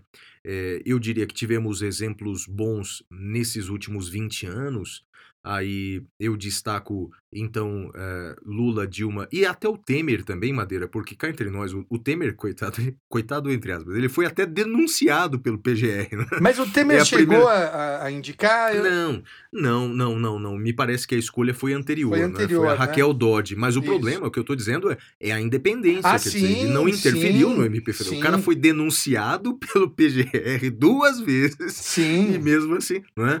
Então, quer dizer, tivemos aí 20 anos uh, de, de relação institucional, não é, me parece. É, aí, é, é, mas, mas eu me lembro que nesses 30 anos tivemos o caso também do Geraldo Brindeiro, que não atua ficou conhecido à época como o engavetador geral da República, não é? Arquivador então, geral da República também, né? É, o pessoal chamava é, assim. Pois é, pois é. Então, ou seja, é, é chegada a hora do, do MP da União receber da Constituição uh, essa autonomia necessária para o desempenho da instituição, Madeira. Muito bem, Flávio. Eu acho que você tem mais notícia, né? Ah, tem. E a minha notícia, Madeira, tem a ver até com a anterior, sabe?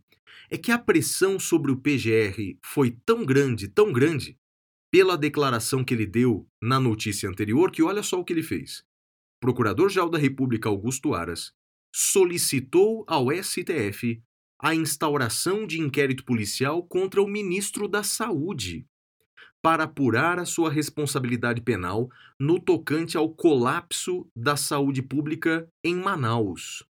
O ministro da Saúde, dias antes do colapso na saúde na cidade, ele divulgou um aplicativo chamado Tratikov e apontou como a causa, uma das causas das mortes, lá em Manaus era a ausência de tratamento precoce. Bem, esse aplicativo, Madeira, o Tratikov, era um aplicativo voltado para a classe médica, em que o usuário do aplicativo colocava lá os seus sintomas e o aplicativo dizia quais os remédios ele deveria tomar. E aí, Madeira, em resumo, é cloroquina para todo mundo. é, tava com enjoo? Cloroquina. Ah, é um bebê que está com febre? Vai cloroquina na criança. Né? Bem, consta do requerimento é, do Procurador-Geral da República que o Ministério da Saúde, no dia 14 de janeiro de 2021, enviou para Manaus 120 mil unidades de hidroxicloroquina como forma de tratamento da Covid-19, quase a mesma quantidade de testes de PCR, ou seja, mandaram é, a mesma quantidade de testes, a mesma quantidade de cloroquina. E aí, Madeira afirmou o PGR na sua peça, abre aspas, a possível intempestividade nas ações do representado, não é, do ministro da Saúde, o qual tinha o dever legal e possibilidade de agir para mitigar os resultados, pode caracterizar omissão passível de responsabilização civil, administrativa ou criminal. Bem, resumindo então aí para os nossos ouvintes, não é? O Procurador-Geral da República solicitou então à Polícia Federal a instauração de inquérito policial contra o ministro da Saúde. O inquérito já foi instaurado. A afirmação não é, é de que houve possível omissão do ministro da Saúde que, tari, que teria dado ensejo a mortes em Manaus naquele colapso por falta de oxigênio, não é? E aí, para quem não é da área do direito, uma lição é, básica de direito penal. É, em regra, as omissões praticadas pelas pessoas não produzem resultado. Como dizia o saudoso professor Damásio de Jesus, a omissão é um nada, e do nada nada surge. Então eu não posso responsabilizar alguém por uma morte só porque ele se omitiu. Mas tem uma exceção prevista no Código Penal. A, a morte, por exemplo, ela pode ser imputada àquele que se omitiu quando ele tinha o dever legal de impedir o resultado. Trocando em miúdos, se o ministro da Saúde deveria a, agir naquele caso de um anunciado colapso na saúde manauara. Ou seja, se era evidente que faltaria oxigênio na cidade nos próximos dias, ele tinha o dever legal de agir. Ele tinha que providenciar avião de qualquer lugar, do meio do inferno, não importa, para levar oxigênio para Manaus. E não mandar cento e mil comprimidos de hidroxicloroquina e não a, aplicar um, um, um aplicativo que recomenda cloroquina para todo mundo e dizer que a causa das mortes é o tratamento precoce. Segundo o artigo 13 do Código Penal, diante dessa omissão e diante do dever legal de impedir o resultado, é possível a responsabilização penal do ministro. É, tanto é verdade não é, que esses argumentos jurídicos são tão plausíveis que no dia seguinte o ministro da Saúde foi para Manaus. E quase que mudou para Manaus. Aliás, eu nem sei se ele continua em Manaus. Acho que ele ainda está em Manaus. Acho que o Ministério da Saúde foi para Manaus exatamente para evitar essa responsabilização penal. Bem, a investigação criminal ela vai dizer quando o Ministério da Saúde soube daquele, daquele anunciado colapso da saúde de Manaus, as provas serão coligidas, mas o que eu posso dizer é lamentável. Aquelas cenas de pessoas morrendo por falta de oxigênio é absolutamente lamentável, uma das cenas mais tristes dessa pandemia. Morreu, inclusive, por falta de UTI, um garoto de 30 anos, um, um rapaz de 30 anos chamado Emerson. É, ele que tem sim, tinha, coitado, síndrome de Down, que ficou é, com muito medo de usar aquela máscara de oxigênio e foi abraçado é, por, um, por um enfermeiro lá, lá de, do, do estado do Amazonas. São muitas cenas tristes e tem que se investigar sim a responsabilidade penal dos administradores. Concorda, Madeira? Eu concordo e eu lembro, Flávio, qual foi a, a justificativa do Ministério da Saúde? Você lembra o que, que, eles falaram sobre esse aplicativo? Quem que foi o responsável? Ah, Madeira, nem me fale. Falaram que foi um hacker que colocou o aplicativo no ar, Madeira. É brincadeira, cara? Foi um hacker, Flávio. Olha, assim, é, eu, eu fico, fico chocado, chocado com. Primeiro com a atitude e depois com a falta de hombridade de reconhecer o erro, né? Acho que é, todo mundo erra. Cara, eu, eu vivo dizendo isso: ninguém tem o um monopólio nem do acerto, nem da virtude, nem do pecado. Todo mundo acerta, todo mundo erra, mas é preciso que se reconheça o erro. Né? Se o erro é sempre causado por alguém ou justificado pela conduta de alguém, então não dá, né? Não dá. Eu acho que lamentável essa, é, essa mais essa conduta do Ministério da Saúde, Flávio. É, Madeira, veja, o, o, o, ele, ministro da Saúde, que é general da, da Ativa, né? É, é, eu não esperava é, dele, confesso, que é, algumas virtudes relacionadas à medicina. Ele não é médico, ele é general, né? Então, é, e nessa parte científica eu não esperava muito dele, né? Da logística, eu confesso que eu esperava um pouco mais, já que ele é especialista em logística. Mas uma coisa que eu é, é, esperava mesmo dele era a, a valentia, não é? Valentia e não covardia. É, assumir os seus próprios erros, não é? é porque, veja, é, primeiro, imputou esse aplicativo esdrúxulo a, a um hacker. Segundo, que ele disse que nunca Recentemente ele disse que nunca recomendou trata tratamento precoce. Jesus, e que, amado, o governo, é. e que o governo federal nunca indicou medicamento. Madeira, governo federal indicou medicamento até para zemas. que, sim, que andam sim. lá em Brasília, até para zemas. Ah, bem, mas bem, vamos mudar de assunto, né? Madeira, minha próxima notícia é a seguinte. É, também isso, ah, agora no mês de, de janeiro último, tomou conta dos noticiários por alguns dias. É, segundo o portal da Transparência, o governo federal comprou, sem licitação, 15,6 milhões de reais em leite condensado, é, majoritariamente destinados ao Ministério da Defesa, às Forças Armadas. O filho do presidente, Eduardo Bolsonaro, deputado federal mais votado pelo estado de São Paulo, é, ele defendeu a compra do leite condensado para as Forças Armadas e, segundo ele, abre aspas, é um produto calórico indicado a quem faz muitas atividades físicas. Fecha aspas. Bem, Madeira, é, eu sobre essa notícia, confesso que, em primeiro lugar, é, me chamou a atenção o montante, não é? São 15 milhões de reais num único produto alimentício, que é o leite condensado, é, mas o que mais me chamou a atenção não foi é, o valor, o Brasil é enorme, tem milhares e milhares de, de militares. Mas o que me chamou atenção foi essa compra ter sido feita sem licitação, Madeira. Bem, verificando os dados do portal da transparência, primeiro, a gente verifica que o valor foi comprado acima do mercado. Então, se você comprar ali a unidade do leite condensado no supermercado do seu bairro, provavelmente você vai pagar mais barato do que pagou a União nessa licitação. E, e é estranho demais essa. Uh, uh, desculpa, nessa compra, não é? Porque não houve licitação. E o que me parece mais estranho é, repito, essa compra ter sido feita acima do preço do mercado e sem licitação.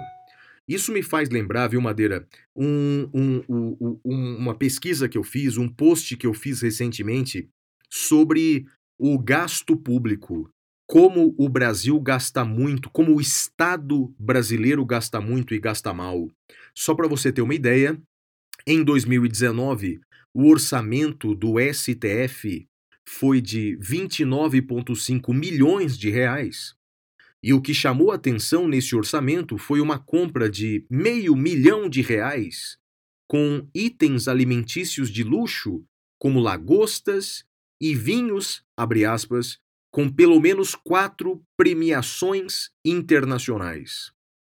Outro exemplo é que a Câmara dos Deputados ela gasta por mês cerca de meio, ah, desculpa, por dia, por dia, meio milhão de reais só para custear o gabinete de cada parlamentar.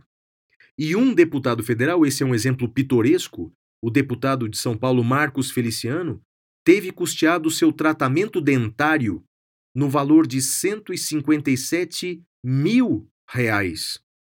Eu espero muito que o deputado Marcos Feliciano possa rir bastante com a boca escancarada cheia de dentes, porque eu paguei o seu sorriso. Não só eu, como os nossos ouvintes também. E aí, Madeira? É, tem uma lista aqui de gastos exorbitantes do Estado brasileiro. É, eu cito sempre uma frase da ex-primeira-ministra americana Margaret Thatcher, a, a ministra inglesa Margaret Thatcher, que ela diz assim, abre aspas, não existe essa coisa de dinheiro público. Existe apenas o dinheiro dos pagadores de impostos. No Brasil, não é, tem essa mania de pensar que dinheiro público é dinheiro de ninguém e pode ser esbanjado dessa maneira. Madeira tem duas perguntas para te fazer. Primeira pergunta, é, você gosta de leite condensado? É a primeira pergunta. E a segunda pergunta, o que, que, você acha dessas compras milionárias feitas sem licitação, hein, meu amigo? Flávio, eu acho que tem, tem várias camadas aí no que você falou. Uh, eu vou, antes de responder suas duas perguntas, para eu não me esquecer, eu quero dizer que eu coloco a Margaret Thatcher em probation, tá? Eu, eu vi algumas coisas sobre ela e, e, e acho que não, não, não, não acho que ela deva ser aí um grande, um grande exemplo a, a ser citado como, como como política, enfim, acho que ela uh, fez muito mal para a população inglesa. Não, Madeira, concordo, concordo. Não gosto nada dela, mas espera lá, você discorda da frase dela? Não, não, esquece, esquece frase. a frase. Eu tô não, falando sim, dela, tô falando sim. dela. Estou falando, não, e eu, e eu estou falando da frase. Tá, tá. eu estou falando Aliás, da frase. eu acho até que a gente podia, Flávio, pensar.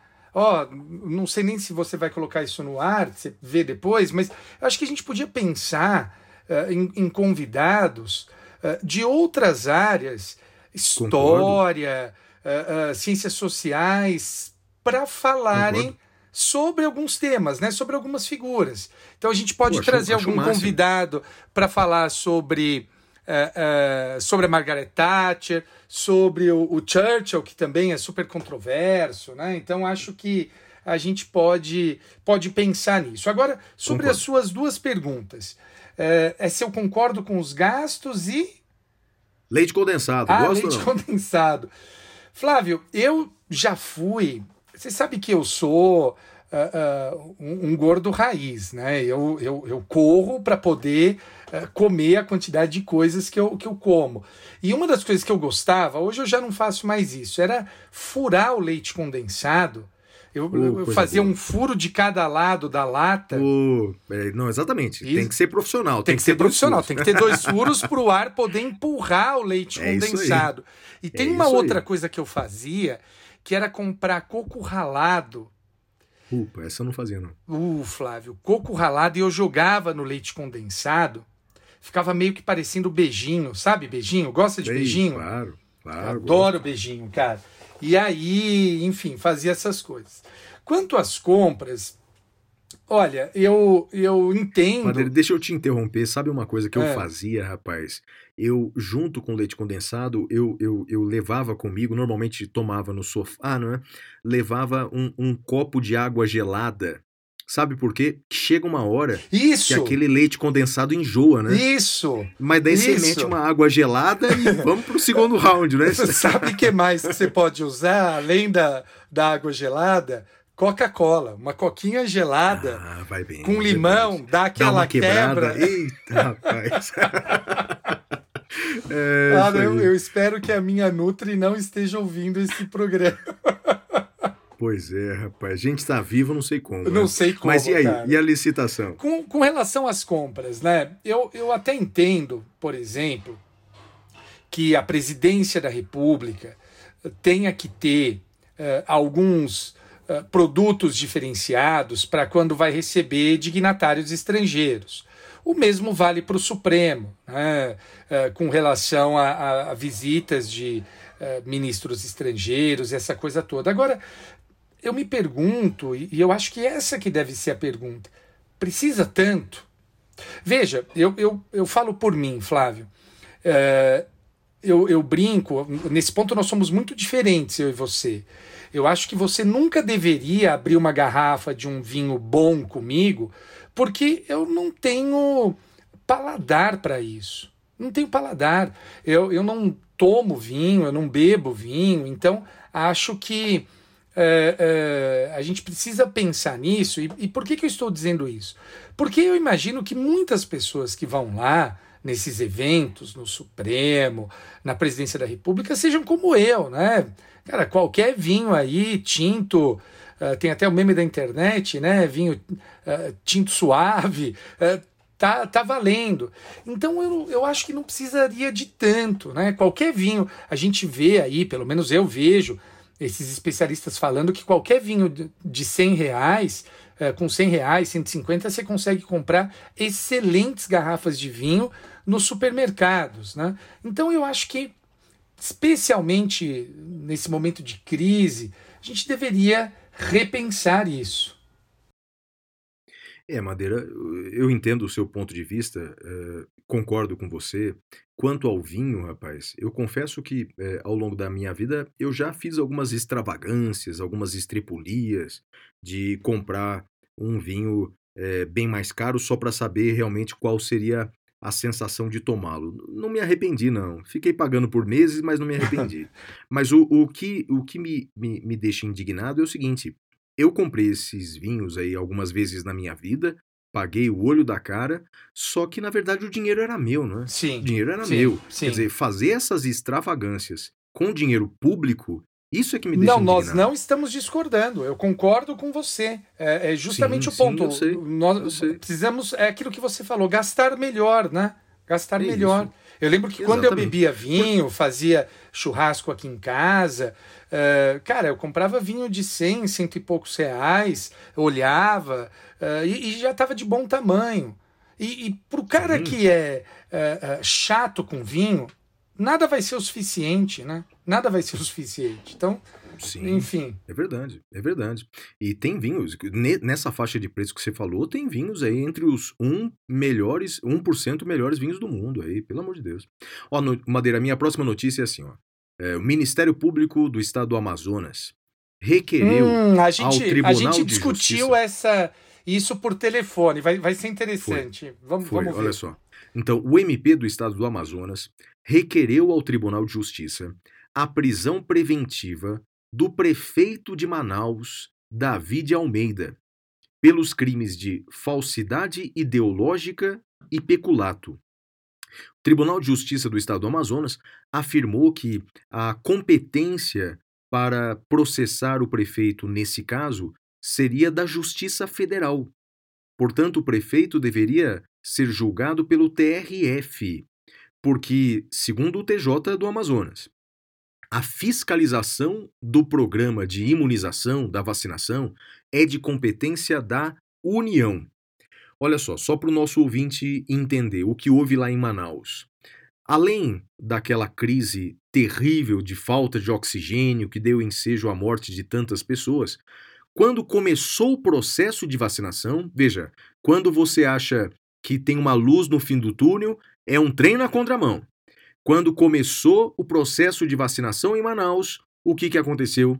Começou o fura-fila das vacinas. Várias pessoas que não são da área da saúde começaram a ser vacinadas, sobretudo, sobretudo parentes de funcionários, parentes de secretários, pessoas influentes na cidade, e o que é pior, houve uma contratação às pressas de médicas de uma família influente na política de Manaus, não é? Essas médicas jovens, elas eh, eh, trabalhariam na área administrativa, mas foram contratadas às pressas e já foram vacinadas. Ou seja, nunca fizeram parte da linha de frente do combate à Covid e foram vacinadas. O MP do Amazonas afirmou que tinha aí crime de falsidade ideológica e crime de peculato. O mais triste barra engraçado dessa história, Madeira, é que isso só se tornou conhecido porque as pessoas que estavam furando fila no, no, na vacinação tiraram fotos e publicaram nas redes sociais. Repete isso, Flávio, por favor. As pessoas que furavam as filas tiravam fotos sorridentes no ato da vacinação e postaram isso, postaram seus crimes nas redes sociais. O que fez o prefeito de Manaus imediatamente, Madeira? Proibiu a fotografia do ato da vacinação. Madeira, para mim, opinião pessoal, é, se o prefeito fosse totalmente inocente nesse processo, ele, ao saber desse fato, ele obrigaria uma imediata apuração. O que, que o prefeito fez? Proibiu de se tirarem fotografias. Madeira, é brincadeira. Isso consta, inclusive, na petição do Ministério Público de Manaus. Madeira, você que é da área processual, é, tem algumas perguntas importantes para te fazer sobre isso. Então vamos lá. Primeiro, é, quem julga o prefeito? É, é o TJ, ou o TRF, ou o TRE, ou depende? Vamos lá, responde essa pergunta primeiro aí, depois eu te faço outras perguntas. Primeira pergunta, a resposta é depende. A jurisprudência é pacífica no sentido de estabelecer que depende da natureza do crime. Tem uma súmula, Flávio, que é a súmula 702 do Supremo Tribunal Federal. A competência do Tribunal de Justiça para julgar prefeitos restringe-se aos crimes de competências da Justiça Comum Estadual. Nos demais casos, a competência originária caberá ao respectivo tribunal de segundo grau. Então, se o prefeito comete crime estadual, TJ. Se ele comete crime federal, TRF. Se ele comete crime eleitoral, TRE. Perfeito, Madeira. Então, essa é a primeira pergunta. Segunda pergunta agora. Se houver conflito é, de competência entre o TJ e o TRF, ou seja, se o TJ disser que não é com ele e o TRF também disser que não é com ele, Quem é que resolve esse conflito de competência, Madeira? O conflito de competência entre distintas justiças é julgado pelo STJ, Flávio. Então é o STJ que vai resolver esse conflito de competência.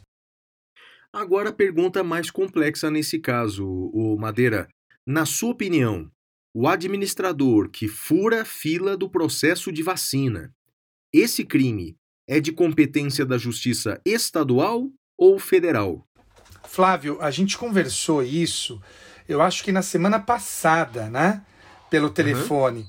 E a resposta que eu te dei naquele dia continua valendo, Flávio. Eu não sei, cara. Eu acho que há, há bons argumentos para um lado e para o outro. Flávio, explica para o ouvinte quais seriam os argumentos para a Justiça Federal e quais para a Justiça Estadual. Bem, Madeira, o argumento é, para dizer que esse crime é de competência da Justiça Federal é o seguinte: é, teria ocorrido violação a interesse da União. Por que interesse da União? Segundo é, a medida provisória que trata do processo de vacinação do Plano Nacional de Imunização, cabe à União fiscalizar esse processo de imunização em todo o Brasil. Então, o argumento é que, quando há o descumprimento é, é, da, da ordem de prioridades no processo de vacinação, estaria se ferindo o interesse, a fiscalização da União. Um argumento aí, Madeira, que pode ser usado, é uma súmula 200. Tem duas súmulas aí do STJ que podem ser utilizadas aí é, para nossa análise. A primeira súmula é a súmula 208, que diz assim: compete à Justiça Federal processar e julgar prefeito por desvio de verba sujeita à prestação de contas perante órgão federal. Então veja só, não está falando de vacina, claro, mas está falando de verbas que vão para o município, mas cuja prestação de contas se deve a um órgão federal. O que o TRF fez aí, não, desculpa, o que o TJ de, de, do Amazonas fez foi uma analogia dessa súmula, dizendo: olha, estamos falando de um processo de vacinação cuja prestação de contas tem que ser feita ao Ministério da Saúde, portanto, a competência é da Justiça Federal. E aí disse mais, não é? é por essa competência aí, você pode explicar isso para a gente também, por ser um crime federal conexo com um crime que é estadual, que é a falsidade ideológica na contratação de médicas lá da cidade, a competência federal atrairia a competência estadual. Quer dizer, havendo um crime federal mais um crime estadual, é a Justiça Federal que julga os dois. Não é isso? Flávio, é, é interessante isso. A Justiça Federal ela julga os crimes federais e os crimes conexos. Então, nesse ponto, perfeito. Se uh, se reconhecer que é um crime federal, uh, o crime conexo vai para a Justiça Federal. Agora, eu vou ser honesto, eu não estou seguro, eu tenho, eu tenho dúvidas, mas você não falou qual é a sua posição, federal ou estadual, Flávio? Madeira, eu concordo com você. Ou seja, a minha posição é igual à sua. Eu não sei. Ou seja, eu confesso que eu não sei. Num primeiro momento, Madeira, uh, eu uh, imaginava, olha, eu ainda pendo, uh, eu diria que 60% da minha convicção está para a competência da justiça estadual. É, porque esse argumento de que o processo de fiscalização, ou, desculpa, o processo de vacinação, ele é fiscalizado pelo uhum. Ministério da Saúde, me parece um argumento um tanto quanto frágil, porque é, essa fiscalização principal se dá e o processo de vacinação ele se dá é, por conta da federação de acordo com aquele é, ente federativo. Então, o responsável pelo cumprimento é, do processo de vacinação na ordem é a Secretaria de Saúde na cidade e, e, eventualmente, o, a Secretaria Estadual.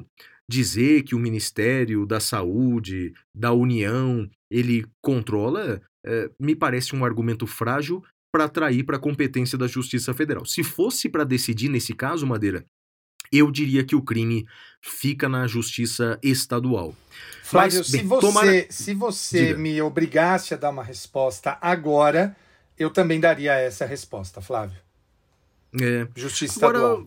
É, e, e, e se, o que será que o TRF vai dizer, hein, Madeira? Será que vai chegar no STJ? Porque, veja, essa decisão vai ser paradigmática, não é? O fura-fila das vacinas, se é estadual ou se é federal, isso vai valer para os casos a partir daqui, não é? É, eu, se eu fosse fazer uma aposta, Flávio, eu apostaria não só por questões jurídicas, mas por questões de estrutura que isso seria de competência da Justiça Estadual, porque tem uma melhor estrutura do que a Justiça Federal, no sentido de que ela alcança mais todo o país. Né? Em cada comarca, ou em várias comarcas, temos justiça estadual e não temos justiça federal. Por isso que eu diria que, para além das questões jurídicas, questões de conveniência recomendam que fique na estadual, Flávio. Perfeito. E tem uma última pergunta para fazer, Madeira, mas eu creio que o ouvinte assíduo aqui do podcast O Saindo da Caverna, ele sabe a resposta, porque no ano passado foi um dos temas abordados. A pergunta é: mas pode o tribunal decretar a prisão preventiva do prefeito? O prefeito que foi eleito democraticamente, e no caso lá do prefeito de Manaus foi eleito há dois meses, não é? Então, quer dizer, ele é, está há poucos dias no cargo, então pode o Tribunal de Justiça decretar sua prisão preventiva? E eu emendo a pergunta e digo: e também é possível uma medida cautelar diversa da prisão, como a suspensão do cargo? E aí, Madeira, pode o TJ fazer isso? Pode, não há imunidade prisional do prefeito. Uh, mesmo para os demais cargos que têm imunidade prisional, ela é relativa. Além disso, uh, eu não há restrição a que seja monocraticamente decretada a prisão ou medida diversa da prisão.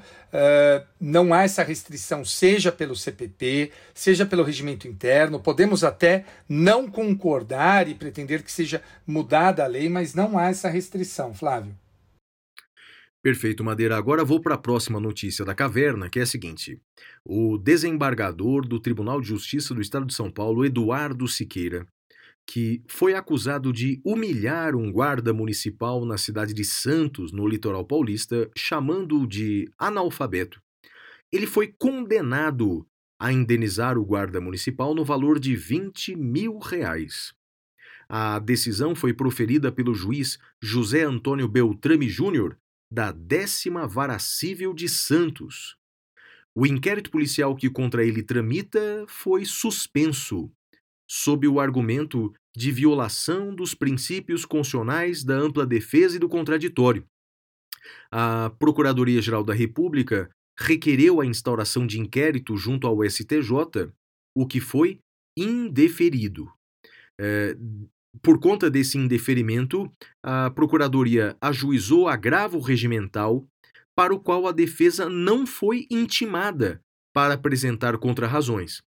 Esse foi o motivo pelo qual eh, o STF, num habeas corpus 196883, suspendeu, portanto, liminarmente, eh, aquele inquérito policial contra ele. Então, em resumo, por ter chamado o guarda municipal de analfabeto é, quando lhe multava eh, por não usar as máscaras na, na praia, a máscara na praia, é, houve um processo civil que já foi julgado na primeira instância, indenização de 20 mil reais, e quanto ao aspecto criminal, porque em tese houve crime de abuso de autoridade, não é? na nova lei de abuso de autoridade, é, esse inquérito foi suspenso por decisão do Supremo Tribunal Federal. Você chegou a acompanhar esse desdobramento do caso, Madeira? Essa, esse agravo regimental em que a defesa não foi intimada? Você chegou a ver isso ou não? Não vi, Flávio, não acompanhei. Confesso que não acompanhei. É, e quando eu li a notícia, quando eu li a manchete dizendo Supremo suspende inquérito policial contra o desembargador, logo já me enchi de ódio e pensei, tá vendo? Olha só como a justiça penal favorece os mais ricos, os mais influentes. Mas depois que eu fui ler a notícia, me parece mesmo que houve um erro procedimental, quer dizer, um recurso no qual a defesa não foi intimada. Me parece que esse vício tem que ser sanado, Madeira.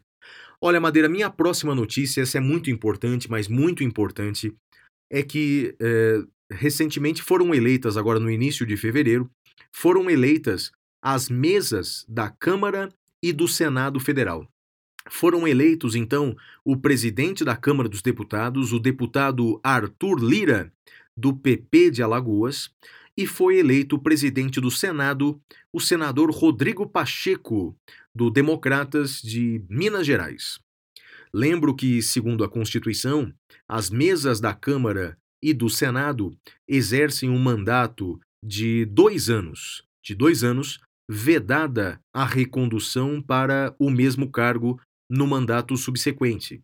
Então, portanto, pelos próximos dois anos, teremos um novo presidente da Câmara e um novo presidente do Senado. É, dentre os aspectos dessa, dessa eleição, um me chama a atenção que o presidente da Câmara, o deputado Arthur Lira, ele é réu num processo penal que tramita no STF. Ele é réu é, pelo crime é, de lavagem de dinheiro é, e prevaricação. Isso porque ele teria recebido Madeira em propina, isso consta da denúncia, ele teria recebido uma propina no valor de 140 mil reais, entregues ao seu assessor, que tentou, no aeroporto, tentou esconder esse dinheiro todo dentro das meias e, e, e na, na, região da cintura, Madeira. Eu não sei exatamente onde na região da cintura, eu imagino que ali dentro da calça, dentro da cueca, alguma coisa assim. Mas, novamente, é, propina dentro da roupa. E aí ele foi flagrado no raio-x, com 140 mil reais dentro do corpo, e aí, por conta disso, o deputado Arthur Lira foi denunciado criminalmente. A denúncia foi recebida pelo Supremo. Em resumo, ele é réu. É, pelo presidente da Câmara ser réu num processo penal, é, tem dois aspectos jurídicos que eu queria contar para o nosso ouvinte. Então, primeiro aspecto jurídico é que, segundo a jurisprudência atual, quem é réu em processo penal não pode substituir o presidente da República. Não faz parte da linha sucessória presidencial. Lembrando que, né, depois do presidente vem o vice-presidente, depois viria o presidente da Câmara, o presidente do Senado e o presidente do Supremo.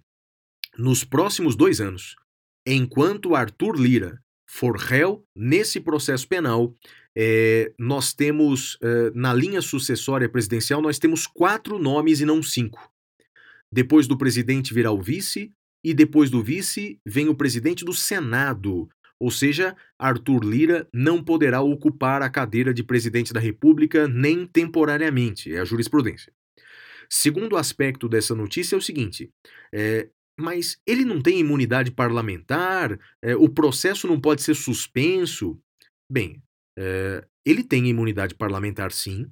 É, o processo não será suspenso automaticamente. O processo continua tramitando. O que ocorre é que, nos termos do artigo 53 da Constituição, pode a Câmara dos Deputados suspender esse processo.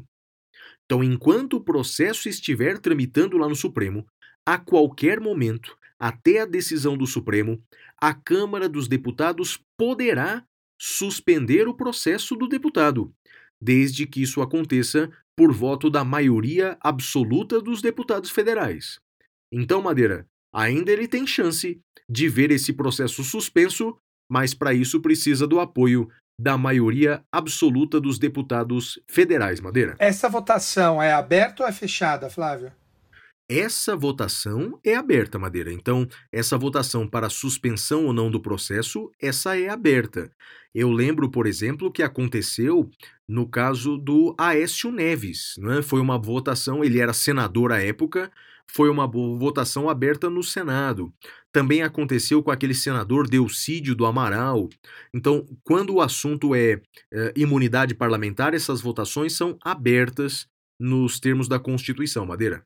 Muito bem, Flávio. E agora a última notícia da caverna vai ser com um convidado especial, o professor Caio Paiva, que vai analisar uma jurisprudência atual relevante. Caio, palavra é sua, parceira. Olá, meu nome é Caio Paiva, eu sou idealizador do Tudo de Penal, uma ferramenta que apresenta algumas funcionalidades essenciais para quem se dedica ao estudo das ciências criminais, como aulas com professores convidados, aulas também comigo em um grupo de estudos em ciências criminais, arquivos de jurisprudência penal comentada, modelos de petições para atuação na defesa criminal e também a funcionalidade de maior destaque do Tudo de Penal, que é o nosso buscador, que atualmente possui mais de 2.600 julgados resumidos e cadastrados por assuntos sobre direito penal, direito processual penal, direito penal militar, direito processual penal militar, execução penal, justiça criminal juvenil e também a jurisprudência internacional de direitos humanos em matéria penal em sentido amplo. Nessa minha primeira participação neste podcast, que eu adoro e que acompanho desde o início, eu quero falar, quero conversar com vocês sobre o tema crítica à aplicação do indúbio pro societá na execução penal. Muito bem. Eu quero começar com uma passagem, com um trecho escrito pelo grande Roberto Lira nos seus comentários ao Código de Processo Penal, volume 6, publicado pela editora Forense no ano de 1944 quando Roberto Lira colocou o seguinte: abro aspas, o sentenciado é um homem sujeito às contingências e exposto ainda aos desafios de condição, muitas vezes desesperadora. Não se pode reclamar dele o que nem dos santos se exige. Fecho aspas e começamos agora a analisar o entendimento jurisprudencial da quinta turma do Superior Tribunal de Justiça. A quinta turma do STJ decidiu, por unanimidade, que, diante da dúvida sobre o preenchimento do requisito subjetivo para progredir de regime prisional à boa conduta carcerária, impõe-se a aplicação do princípio indúbio pro societá para manter o encarceramento por um período maior. Vejamos agora a parte relevante da ementa dessa decisão, que foi proferida no agravo regimental no habeas corpus 616 439 da relatoria do ministro Reinaldo Soares da Fonseca, quinta turma, julgado em 6 de outubro de 2020. Abro aspas para esse trecho da emenda. Em sede de execução penal, vale o princípio indúbio pro societá, o que preconiza que, na dúvida quanto à aptidão para promoção a regime mais brando, faz-se necessário o encarceramento por um período maior de tempo, sob o olhar cauteloso do Estado, evitando-se que a sociedade seja posta em risco com uma reinserção prematura.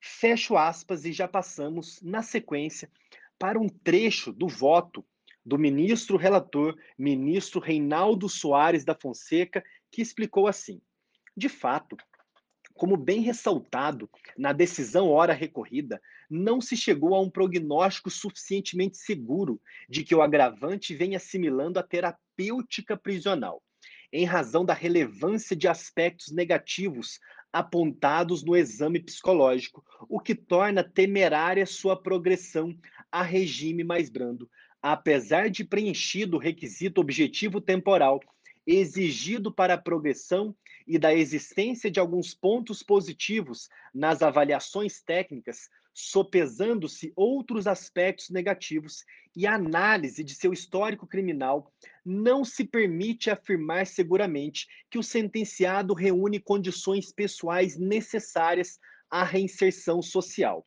E o ministro Reinaldo prossegue. Reitero as importantes observações desfavoráveis contidas no relatório psicológico, concluindo ser inoportuna a progressão de regime prisional. E o ministro Reinaldo consta, faz constar um trecho do relatório psicológico onde se afirma o seguinte: o, o apenado assume parcialmente os delitos a ele atribuídos, revela crítica razoável a respeito dos mesmos. Aparentemente, no momento, possui processo reflexivo em construção, tomando como base os procedimentos realizados, aparentemente no momento notou-se inoportuna a progressão de regime. Por isso, o ministro Reinaldo coloca na sequência que, assim, há aspectos desfavoráveis a revelar temeridade no deferimento da benesse, não sendo suficiente, não sendo suficiente eventuais pontos positivos apontados nos relatórios periciais e no contexto de cumprimento da pena. Chamou-me muito a atenção os trechos do relatório psicológico destacados pelo ministro Reinaldo. A, assunção, a ausência de assunção total dos crimes, crítica razoável a respeito destes e processo reflexivo em construção. Em um outro precedente da quinta turma do STJ, também relatado pelo ministro Reinaldo, agravo regimental no habeas corpus 514-839, julgado em 15 de outubro de 2019, em que o princípio do indúbio pro societar igualmente afastou a progressão de regime, foi valorado negativamente a pouca evolução do apenado em relação à consciência moral e, inclusive, vejam só, a ausência de suporte familiar no processo de ressocialização. Este entendimento da quinta turma do STJ me parece que deve ser criticado pelo menos por quatro razões. Primeira razão, não há qualquer autorização legal para aplicação do indúbio pro societar na execução da pena. A oposição entre o investigado, acusado ou o apenado e a sociedade está na gênese de todos os pensamentos autoritários. O apenado não é um objeto da execução da pena, mas sim sujeito de direitos. Aqui, eu cito para vocês a doutrina do defensor público do Estado do Rio de Janeiro, uma das maiores autoridades nacionais em matéria de execução penal, Rodrigo Roig, que afirma o seguinte: em nome do princípio favor-rei, eventual divergência verificada no mesmo exame criminológico ou entre exames criminológicos diversos deve ser interpretada em favor do condenado. Neste sentido, aliás, eu registro para vocês um precedente mais antigo do STJ, da sexta turma, em que acertadamente se concluiu assim, abro aspas, é equivocado o fundamento de que os condenados a longa pena devem permanecer maior tempo na prisão sem os benefícios legais, sob o argumento de que deve ser aplicado o princípio indúbio pro società, pois a sociedade interessa o cumprimento das normas por ela mesma estabelecidas através de seus representantes legais. Habeas corpus 107, 662 relatoria da saudosa desembargadora convocada como ministra para o STJ, relatora ministra Jane Silva, julgado no ano de 2008. Recentemente ainda, o ministro Edson Fachin do STF, em decisão monocrática de 30 de junho de 2020, decidiu assim: a falta de elementos concretos torna-se mais evidente quando o próprio magistrado apoia-se no princípio indúbio pro società assentando que a dúvida acerca do mérito do apenado resolve-se em benefício da sociedade. Decisão monocrática do ministro Faquim, no habeas corpus 187.635. Vejam, portanto, que a aplicação do indúbio pro società na execução da pena distorce o projeto ressocializador e assume indisfarçável pretensão de defesa social segunda razão do equívoco deste entendimento da quinta turma do STJ. A realidade contradiz a existência de um olhar cauteloso do Estado na execução da pena.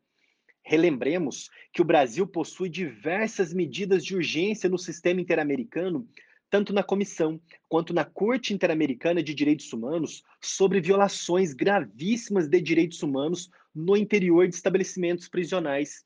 O STF, inclusive, reconheceu o estado de coisas inconstitucional do Sistema Penitenciário Nacional, na medida cautelar na DPF 347, julgada pelo plenário em 9 de, 9 de setembro de 2015. A atitude que se espera do Poder Judiciário diante deste contexto não é uma visão ingênua ou idealizada sobre o funcionamento dos estabelecimentos prisionais, mas sim um olhar realista que deve ensejar a adoção de medidas para reduzir os danos provocados pelo encarceramento. Terceira razão, o Poder Judiciário deve exercer um juízo crítico e não meramente conformador e ratificador em relação ao exame criminológico. Trago agora para vocês a lição do meu amigo e professor André Ribeiro Jean Berardino, na sua obra Comentários à Lei de Execução Penal, em que ele coloca assim: o exame criminológico contém grande carga ideológica no sentido de que, elaborado por um expert, apresenta-se como argumento de autoridade ao juiz. Ademais, seu conteúdo é elaborado segundo as categorias da criminologia clínica e suas conclusões voltadas à previsão de um comportamento futuro do sujeito não são, em absoluto, científicas. Com isso, eu prossigo. Se o médico ou psicólogo introduz no exame alguma assertiva incompatível com o regime jurídico da execução penal, valorando negativamente, por exemplo, a não admissão de culpa ou a ausência de arrependimento sincero, o juízo da execução penal deve realizar uma análise crítica para compreender o requisito subjetivo da progressão de regime dentro da lógica dos princípios da secularização, lesividade e autonomia da vontade claramente equivocado, portanto, o ministro Reinaldo ao adotar como razão de decidir a afirmação do exame criminológico de que o apenado assumiu apenas parcialmente os crimes a ele atribuídos. Para além ainda deste ponto específico, e retornando à frase de Roberto Lira, que citei no início, no início deste comentário crítico, não se pode exigir demais dos apenados. O exame acolhido pelo ministro Reinaldo indica que o apenado revelou crítica razoável a respeito dos fatos e que aparentemente no momento possuía processo reflexivo em construção. Ora, eu lhes chamo à reflexão. Não são estes sentimentos manifestações de prudência emocional? A razoabilidade da crítica e um processo reflexivo em construção não são indicadores de uma personalidade socialmente desejável? A decisão parece querer reprimir uma noção de humanidade ao exigir um comportamento robótico e adestrado do apenado. Quarta e última razão: a execução penal deve buscar conter e não maximizar a seletividade estrutural da justiça criminal. No segundo julgado da quinta turma, indicado anteriormente, agravo regimental no habeas corpus 514-839, adota-se como argumento decisório a constatação pelo exame criminológico de que o apenado não possuía suporte familiar no processo de ressocialização. Trata-se aqui de uma maximização da seletividade estrutural da justiça penal, na medida em que desconsidera os inúmeros indicadores de exclusão social da clientela amplamente majoritária do sistema prisional, interpretando uma vulnerabilidade em prejuízo do apenado, ausente o suporte familiar no processo de ressocialização, compete ao Estado auxiliar o apenado, sendo que o auxílio aqui jamais pode ser compreendido como uma imposição de mais encarceramento.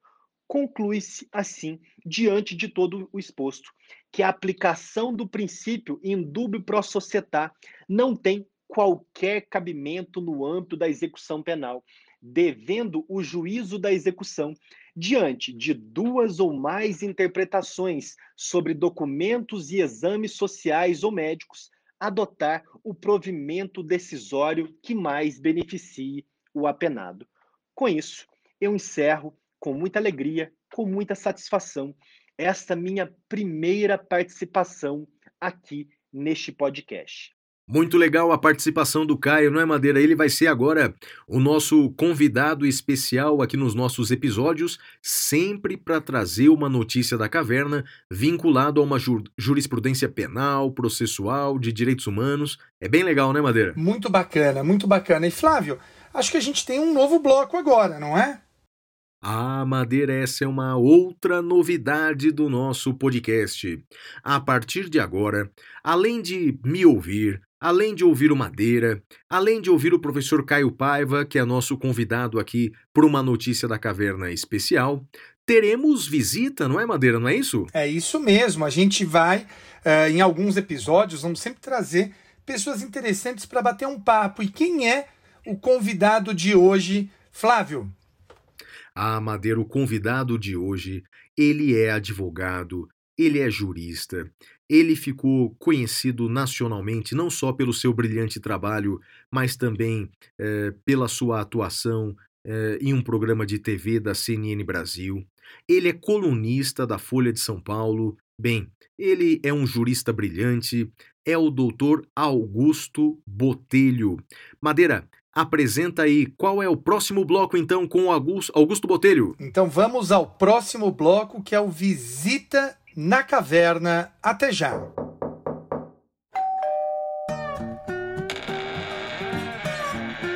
Visita na Caverna.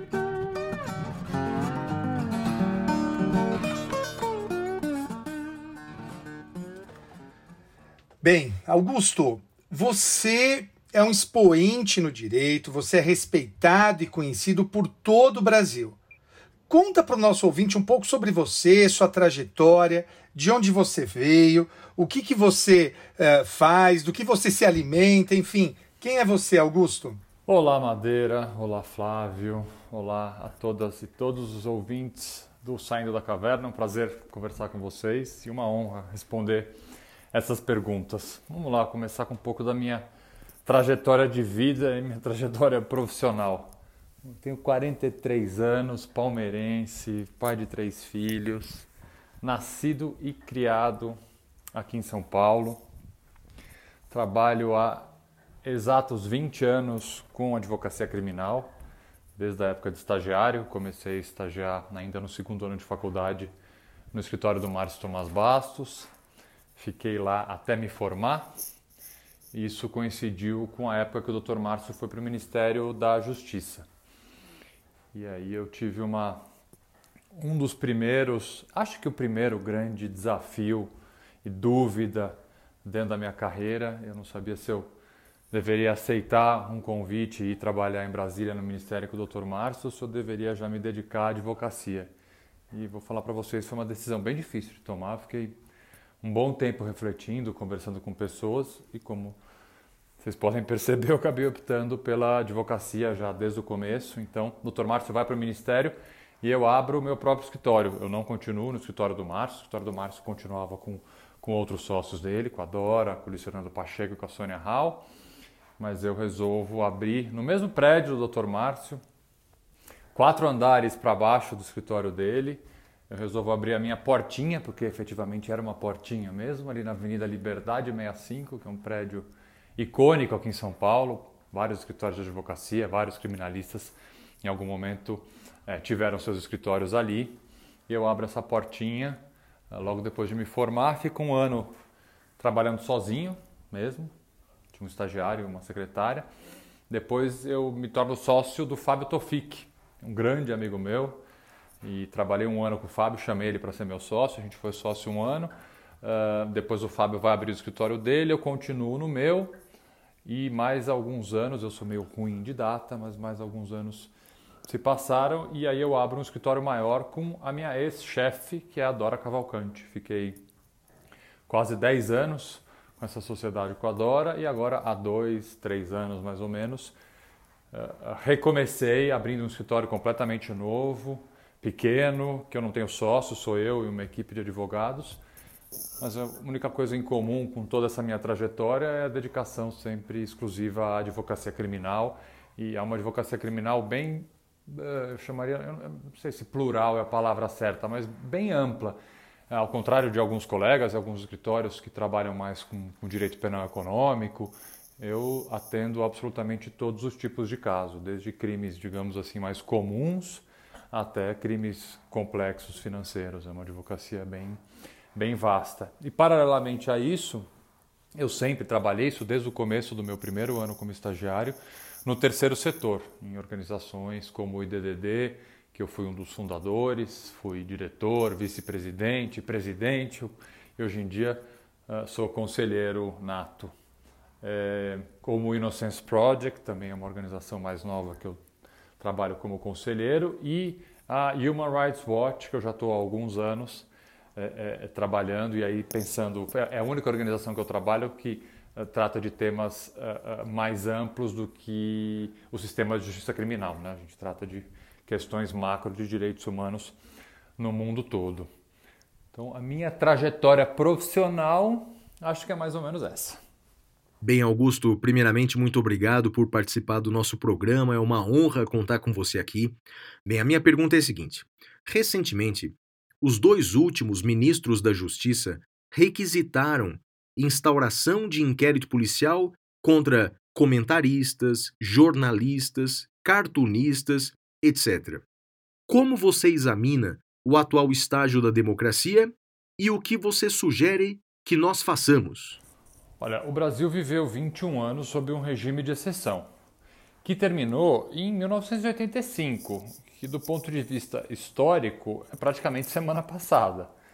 Então a gente tem que ter em mente que o Brasil ainda é uma jovem democracia.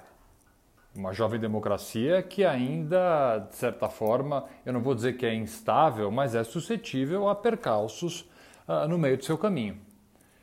Então, quando eu vejo, principalmente e notadamente no governo atual, ameaças, ainda que sejam bravatas, ao regime democrático, eu me preocupo e me preocupo bastante.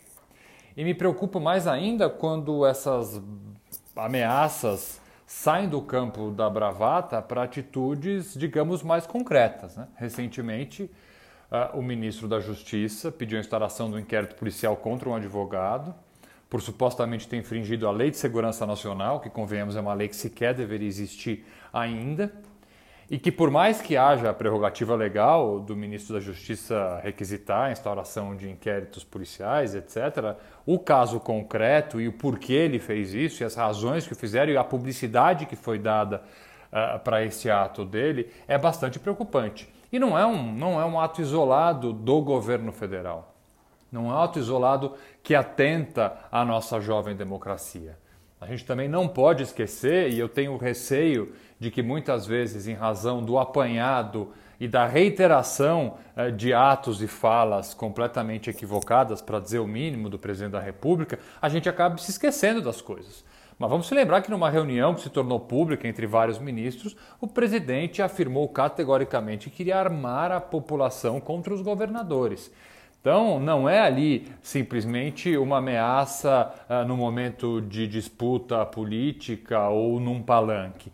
Foi feita uma fala uh, uh, com esse teor numa reunião entre ministros. Então, é evidente, não há como não se preocupar com a nossa ainda jovem democracia. E assim, se for pensar o que fazer para evitar, o que a gente pode, como é que a gente pode de certa forma, colaborar para que isso não aconteça?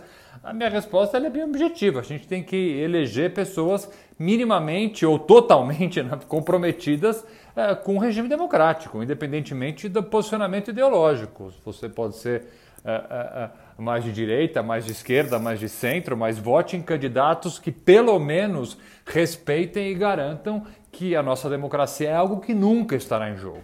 Augusto, muito interessante e eu queria saber o seguinte: quais as mudanças que você vê no direito desde quando você começou a faculdade até hoje? Olha, a primeira coisa que chama atenção é o aumento gigantesco no número de cursos de direito e, obviamente, no número de formandos a cada ano. Por que, que eu acho isso perigoso e por que me preocupa?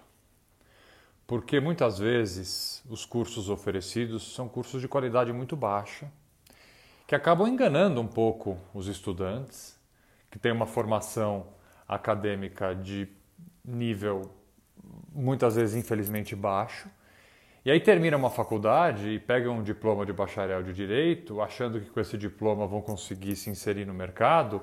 Infelizmente, muitas vezes não vão. Primeiro, porque há um exame da OAB, um exame difícil, que eu acho que tem que ser obviamente mantido e tem que ser difícil da forma como é, porque ele é um filtro, não deixa de ser um filtro uh, uh, uh, para colocar no mercado profissionais minimamente capacitados, mas o fato é que você termina, paga com dificuldade cinco anos de um curso e depois tem dificuldade de se inserir no mercado. Então, um, algo bastante diferente hoje em dia é isso. Por outro lado, é um mercado que está em constante é, mutação, aumento e as novas oportunidades que surgem com novos ramos do direito acabam fazendo com que seja um mercado ainda em expansão, em que assim, pessoas que efetivamente se formam, passam no OAB, é, conseguem é, um mercado de trabalho que eu acredito que continue expansão. Também é outra diferença. Se a gente pegar, por exemplo, a advocacia criminal, quando eu me formei, a gente contava nos dedos uh, uh, uh, escritórios realmente especializados nessa área. Hoje em dia, há um número bem maior de escritórios de advocacia criminal, fora que os escritórios chamados full service, hoje em dia, têm áreas de criminal efetivas que atendem clientes, etc. Até algo que, do ponto de vista comercial, para mim é ruim mas é um fato concreto. Então, o que mudou do direito, é, eu acho que ele aumentou muito em possibilidades, aumentou em números, é, ficou algo bastante competitivo, a competição é muito grande, razão do grande número de formandos, mas é um campo que eu ainda vejo é, muito trabalho a ser feito, novas áreas surgindo. Por sempre que me perguntam, ah, vale a pena fazer direito? Bicho, vale super a pena fazer direito.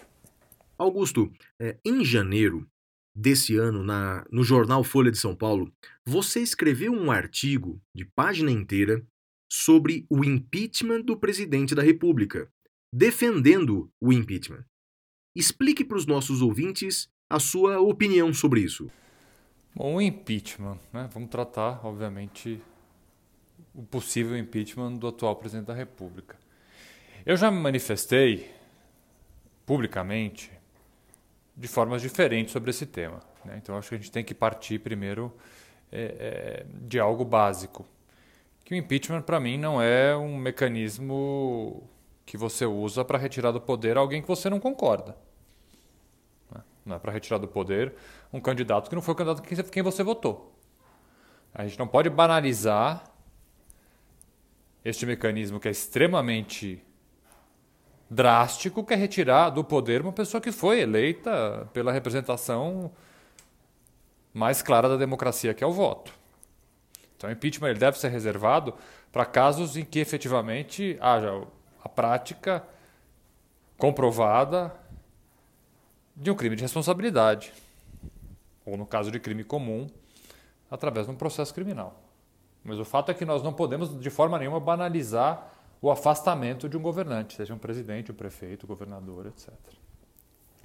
Portanto, eu no passado já me manifestei no sentido de que não havia ainda, na minha análise, um componente jurídico, não estou falando de componente político, componente jurídico suficiente para se iniciar um processo, por exemplo, de afastamento do presidente da República. Hoje em dia isso mudou. Mudou porque fatos novos foram surgindo e são vários, reiterados. Eu poderia passar essa conversa inteira aqui é, dizendo que fatos são esses, mas que levam à conclusão, pelo menos minha e o grito de, de, de outros colegas, de que do ponto de vista jurídico já há uma viabilidade patente, clara. Muito clara. O requisito legal para se iniciar um processo de impeachment já foi cumprido. O que falta é o tal componente político, ainda.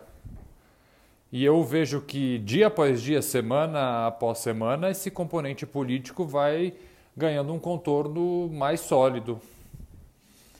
O que, na minha opinião, é positivo porque eu entendo, por mais obviamente que a alternativa de quem vai ocupar o poder também esteja longe de ser a ideal, mas principalmente principalmente na condução criminosa, desastrosa, inconsequente e irresponsável do presidente durante a pandemia de Covid-19, eu acho que isso foge a completamente qualquer análise política, ideológica e divergência que você possa ter com a atual gestão. É muito mais do que isso, né? é um desrespeito à vida.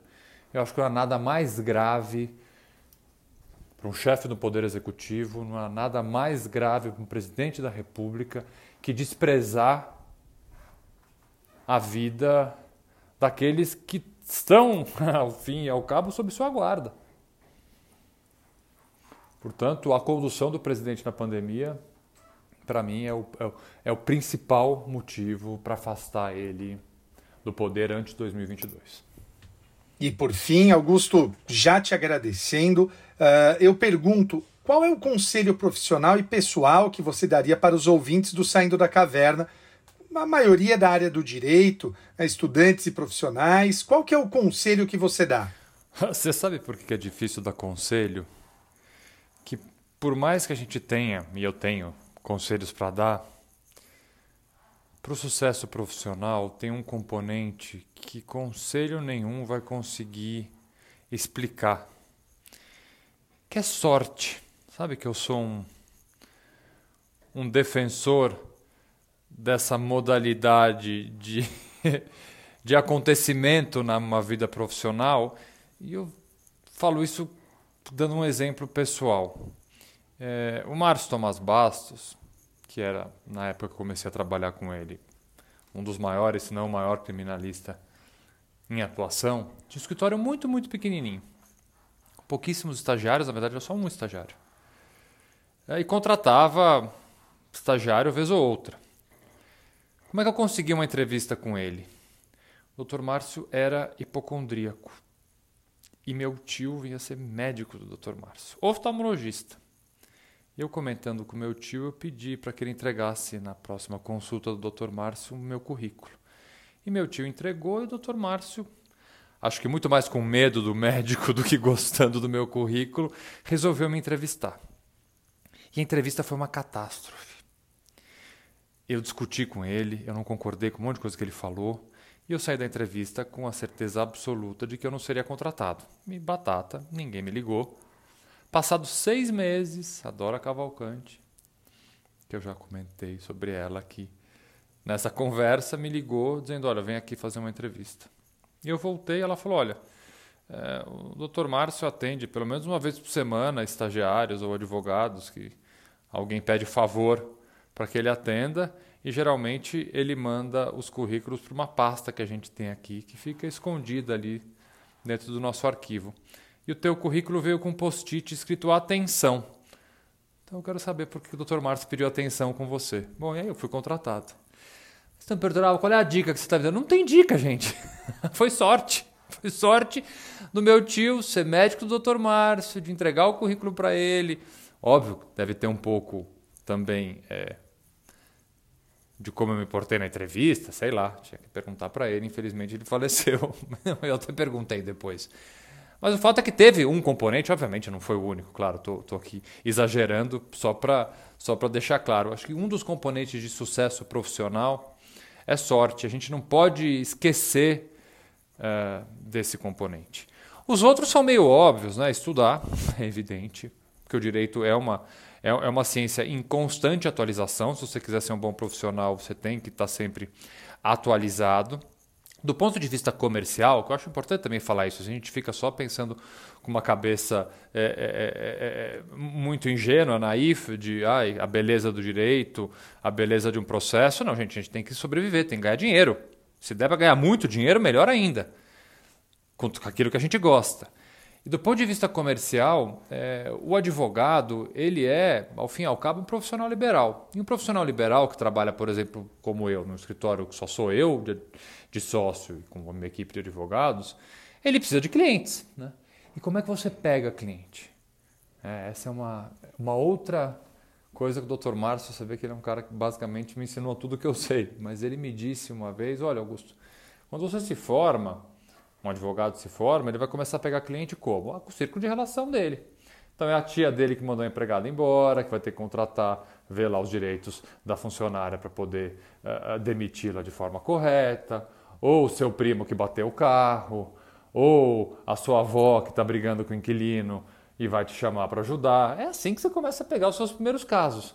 Só que a advocacia criminal, em tese, na sua família, no seu círculo de relação, não tem tanta gente assim que comete crime. Então é difícil. Como é que você vai pegar seus primeiros clientes trabalhando com advocacia criminal? Né? É, então, por que, que eu estou contando isso? Porque o networking, assim, a sua rede de relacionamento é essencial também para um sucesso profissional. E você tem que construir essa rede da forma como você conseguir, participando de entidades de classe, eh, socialmente sendo uma pessoa ativa, aí vai, obviamente, da disposição do espírito e, e, e, da, e da individualidade do que cada um gosta ou não gosta de fazer. É, mas, assim, do ponto de vista comercial, para pegar cliente, você tem que colocar as caras, escrever artigos, uh, uh, publicar artigos, ser ativo socialmente de, de variadas formas. Acho que, em linhas gerais, acho que algumas dicas eu já consegui dar. Tá bom? Augusto, muito obrigado pela participação, foi incrível, obrigado pela entrevista. Madeira, foi demais, não? Muito bacana, né? Um, um sujeito muito bacana e muito elegante. Uma coisa que eu destaco no Augusto, uh, e que quem acompanhava ele lá, na, acho que era na Jovem. Não, na CNN, Jovem Pan, sei lá. Uh, ele era de uma paciência, de uma educação. Parecia que ele estava discutindo né, com uma criança de 5 anos e explicando com toda a calma, com toda a paciência: olha, eu espero chegar no nível do Augusto algum dia, Flávio. Eu acho que você já tá, Madeira. Eu acho que você já tá não, com essa não coisa. Tô. Não, você já é meio o Mahatma Gandhi das redes sociais, né? Você não bloqueia ninguém. Você, eu acho que você já tá. Já tá bem parecido, é do mesmo estilo. Não, eu não bloqueio ninguém. Eu, eu até porque tem, tem um detalhe, Flávio, que eu acho que é interessante o bloco a pessoa ostenta com orgulho, né? É, então parece que alguns trolls da internet querem simplesmente ficar lá enchendo a paciência até ser bloqueado para falar, olha, fui bloqueado. E é isso, o cara printa o bloco. Não, parceiro, esse prazer você não vai ter não. é isso aí, Madeira. E vamos agora para o próximo bloco, Madeira. O bloco, esse é conhecido do nosso ouvinte, não é? Vamos agora ao tema cavernoso. Uh. Temas cavernosos.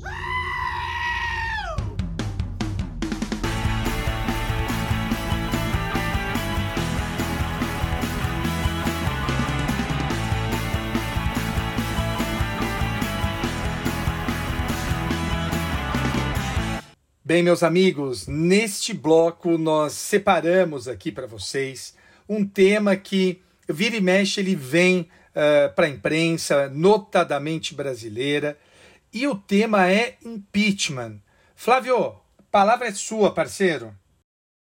Bem, Madeira, antes de mais nada, eu quero lembrar para os nossos assinantes do podcast que nessa semana de lançamento da segunda temporada, vocês já receberam uma apostila com esse tema impeachment, uma apostila, e também uma videoaula. Portanto, muitas das coisas que eu vou falar aqui agora no podcast, você pode ver e rever na videoaula. Então, atenção, você que é assinante do podcast, nos dois planos, tanto no plano básico quanto no plano avançado, vocês têm acesso à apostila de impeachment e à videoaula de impeachment. Lembrando que, não é? Para ser assinante do podcast, é só entrar no site apoia.se barra saindo da caverna.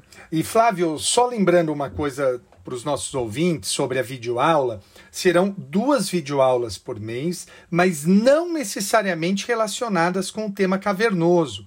Então é, é importante deixar claro isso. Uh, às vezes elas estarão relacionadas e às vezes uh, não estarão relacionadas. A próxima videoaula é minha, deve subir para o nosso assinante lá pelo dia 15. Sempre começo e metade do mês, né, Flávio? É isso aí, Madeira, é isso aí mesmo. E o legal é que os nossos assinantes, além da videoaula, eles recebem também textos exclusivos, não é? é? agora, desde janeiro, desde que nós lançamos essa campanha, já mandamos ao todo aí seis ou sete textos exclusivos para eles. Então, tamo junto, né, Madeira? É isso aí, Agora, Flavião, bora é, lá. Legal. Olá, com relação ao impeachment, a, a palavra é, impeachment, ela vem do inglês, claro, é, traduzindo significa impedimento. É, originariamente, essa palavra vem do francês e vem do latim. Né? É, curiosamente, a palavra impeachment está na Constituição dos Estados Unidos, está no artigo 1, seção 2 da Constituição Americana, mas essa expressão tão difundida no Brasil não está na nossa lei.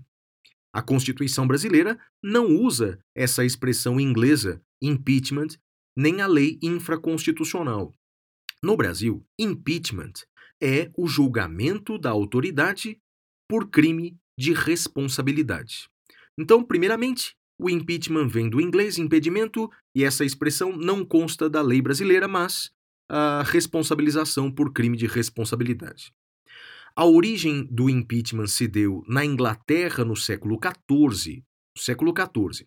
Obviamente, não era o rei da Inglaterra ou a rainha que eram responsabilizados. Na verdade, o impeachment recaía sobre autoridades eh, do governo monárquico. E aí, na apostila que nós mandamos para os nossos ouvintes, eu até cito alguns casos famosos de impeachment na história inglesa, como de Thomas More, por exemplo, aquele escritor que fez parte do governo inglês.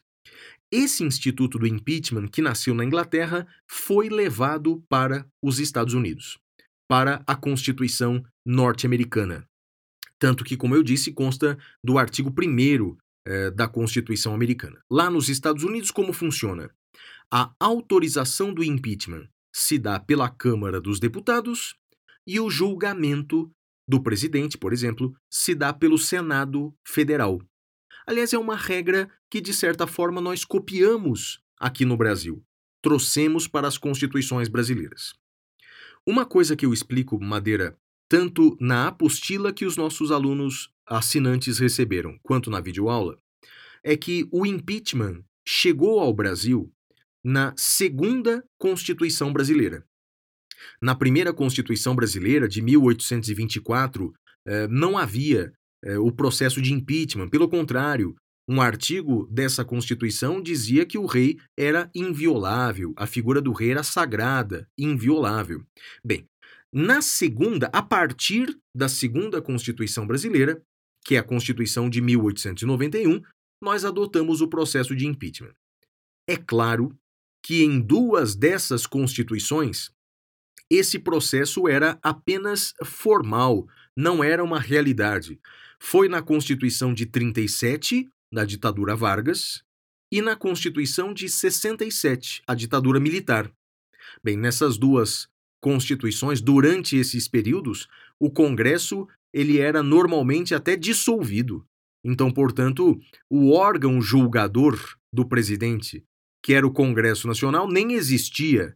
Portanto, não havia processo de impeachment do ditador. É? Agora, como é que funciona o impeachment hoje no Brasil? Eu vou começar pelo impeachment do presidente da República, ok? Beleza. É, bem, o presidente ele pode praticar, segundo a lei, dois tipos de crime: o crime comum e o crime de responsabilidade. Bem, crime comum é aquele crime propriamente dito, é aquele crime que está na lei penal, ou, ou, ou, no Código Penal, especialmente. Não é? Então, é o peculato, é a lavagem de dinheiro, é a prevaricação, é a corrupção passiva. Bem, isso é o crime comum. Crime de responsabilidade é outra história. Crime de responsabilidade é uma infração política praticada pelo presidente, é uma infração política. A previsão dos crimes de responsabilidade estão lá no artigo 85 da Constituição Federal, começa por aí, artigo 85. É, começa o artigo 85 dizendo que é crime de responsabilidade atentar contra a Constituição, especialmente contra. Aí tem vários incisos. Eu vou citar dois. Atentar contra a lei orçamentária. Foi o inciso usado para condenar a ex-presidente Dilma Rousseff no impeachment. Outro inciso diz: atentar contra a probidade na administração. Foi o inciso usado para condenar o ex-presidente Fernando Collor no processo de impeachment. É, esses incisos do artigo 85, que tratam do crime de responsabilidade, eles são regulamentados pela Lei 1079 de 50.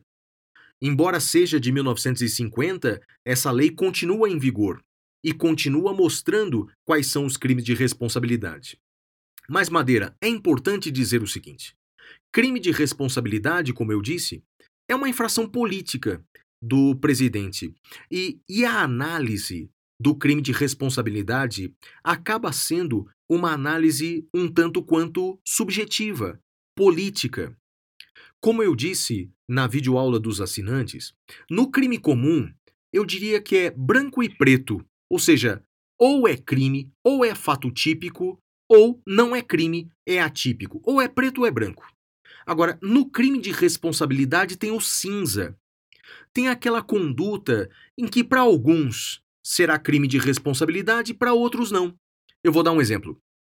É crime de responsabilidade do presidente é, praticar algum ato que fira o decoro e a honra da sua função. Então, ferir o decoro da sua função é crime de responsabilidade. Daí eu te pergunto: o presidente Bolsonaro já praticou crime de responsabilidade? Bem, depende do ponto de vista. Depende da análise política. Para alguns, ele praticou pelo menos um por dia. Para outros, não. Ele agiu de forma corajosa, como se espera de um mito, e na verdade não feriu o decoro. Portanto, veja que no crime de responsabilidade a análise é um tanto quanto subjetiva, política do seu conceito. Agora, Madeira, eu vou lá para os aspectos formais do processo, tudo bem? Bora lá, Flavião. Primeira pergunta: quem pode denunciar o presidente da República por crime de responsabilidade? E a resposta está na Lei 1079 de 50. A denúncia, e a lei chama com esse nome, a denúncia ela pode ser feita por qualquer cidadão. Qualquer cidadão pode fazer uma denúncia. Essa denúncia tem que ser direcionada para a Câmara dos Deputados especialmente para o presidente da Câmara dos Deputados. Não é? Por isso, Madeira, é, é, a votação é, para presidente da Câmara dos Deputados é de interesse brutal é, do Poder Executivo Federal, porque cabe ao presidente da Câmara autorizar ou rejeitar o início do processo de impeachment. Cabe a ele receber ou rejeitar aquela denúncia.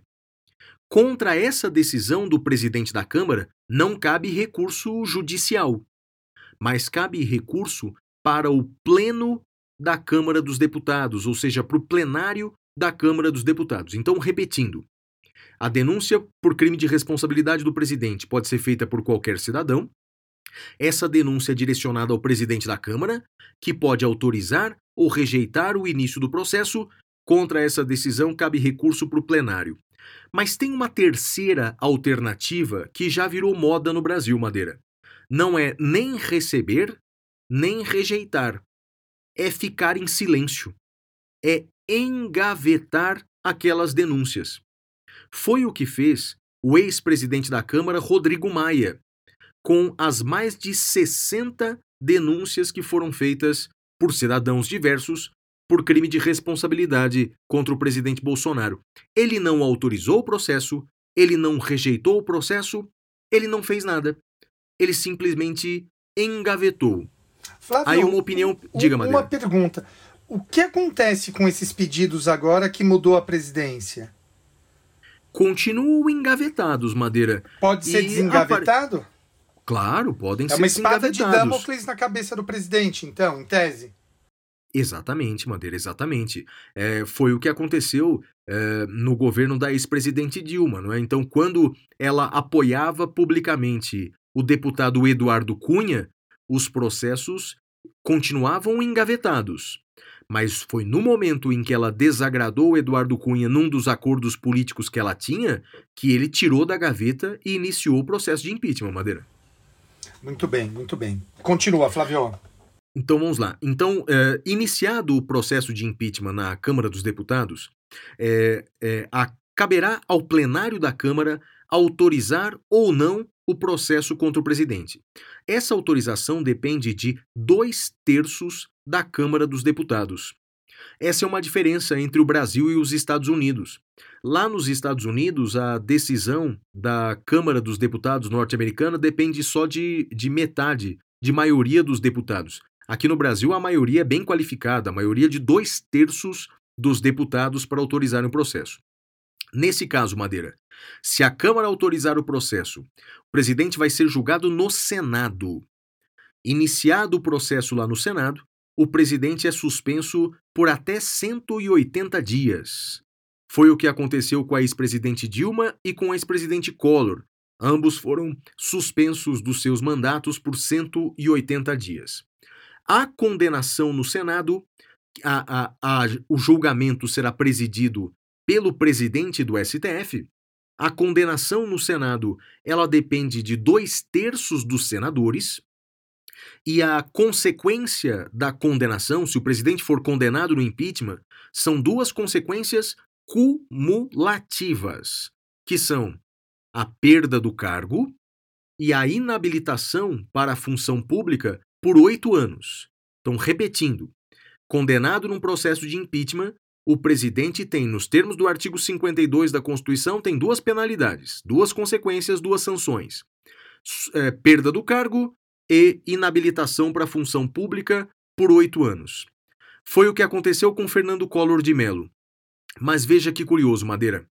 Na condenação do impeachment da ex-presidente Dilma, o Senado Federal conduzido pelo presidente do Supremo, que à época era o Ricardo Lewandowski, ele aplicou a primeira pena de perda do cargo, mas não aplicou a segunda pena de suspensão de, de impedimento e inabilitação para a função pública por oito anos. Minha opinião sobre isso, Madeira. Nós podemos questionar a legalidade e principalmente a justiça do impeachment da ex-presidente Dilma Rousseff. Nesse ponto, até eu e você discordamos, já falamos disso em episódio anterior. Mas uma coisa é clara, quer dizer, condenando o presidente é, num caso de impeachment, deveria ser aplicado o artigo 52 e não fazer um casuísmo de escolher qual penalidade a ser aplicada. Madeira, esses são os meus comentários sobre o impeachment do presidente da República. Agora eu quero falar de outras autoridades. Quer, quer fazer algum comentário ou posso seguir em frente? Quero sim, quero sim. Só para deixar claro para o nosso ouvinte, eu e o Flávio temos uma, uma das nossas divergências fundamentais é sobre uh, o impeachment da presidenta Dilma. Uh, o Flávio entende que havia justificativa pra, para o impeachment e, e eu entendo que não. Eu entendo que uh, a presidenta Dilma foi vítima de um golpe, independentemente de se gostar ou não do governo dela, não, não é esse o ponto para mim, uh, houve uh, um golpe ali e uh, acho que o Marcelo Semer, que foi muito feliz quando ele disse que ela, o impeachment era. O impeachment da presidenta Dilma era um, um, uma sanção à espera de um, de um, de um processo. Ao passo que, no caso atual né, do, do nosso presidente da República, nós temos várias condutas sem processo, né? Então, acho que é importante só deixar clara essa, essa diferença, independentemente, vejam, aqui não é uma questão política partidária, ah, é uma questão de análise técnica, e uma coisa que eu chamo a atenção, Flávio, uh, de, de por que, que eu insisto nisso, eu estava lembrando. Quando a presidenta Dilma foi reeleita, eu me lembro que o, o Reinaldo Azevedo, jornalista que hoje é odiado pelos bolsonaristas, mas à época ele era odiado pelos petistas. Uh, o Reinaldo Azevedo ele disse o seguinte: é, não sabemos se a presidenta Dilma vai terminar o seu mandato. Então, o, o que eu quero dizer é que já a época da reeleição dela antes de iniciar o segundo mandato, já se buscava uh, impedi-la, né, empichá-la para que ela saísse da presidência da República. Insisto, pode-se gostar ou não dela, mas na minha visão ali foi algo totalmente uh, inadequado. Eu me lembro que, e nesse ponto eu também queria só registrar uma pequena discordância em relação ao que você disse. Uh, embora eu compreenda a sua fala de que o, o, o, crime de responsabilidade ele tem uma zona cinzenta, não tem um componente de estrita legalidade, como é o direito penal, uh, acho que a gente também não pode esquecer que o nosso sistema não é parlamentarista. Né? Muita gente quis uh, usar o impeachment para transformar o sistema em um sistema parlamentarista, mas o nosso sistema não é um sistema parlamentarista, nós não podemos esquecer disso. Eram só essas observações, Flávio. Madeira, nesse ponto final, eu concordo com você, quer dizer, é, eu creio que o impeachment é um remédio extremamente amargo, que traz consequências, que traz cicatrizes, não é? É, que traz é, um ódio à, à, política, como a gente tem vivenciado aí nos últimos anos. Né? É uma medida extrema mesmo. É, e, e, não pode acontecer, por exemplo, o que aconteceu no Peru, não é? Porque no Peru, impeachment é normal um por ano. Quer dizer, claro que exagerando um pouquinho, não é?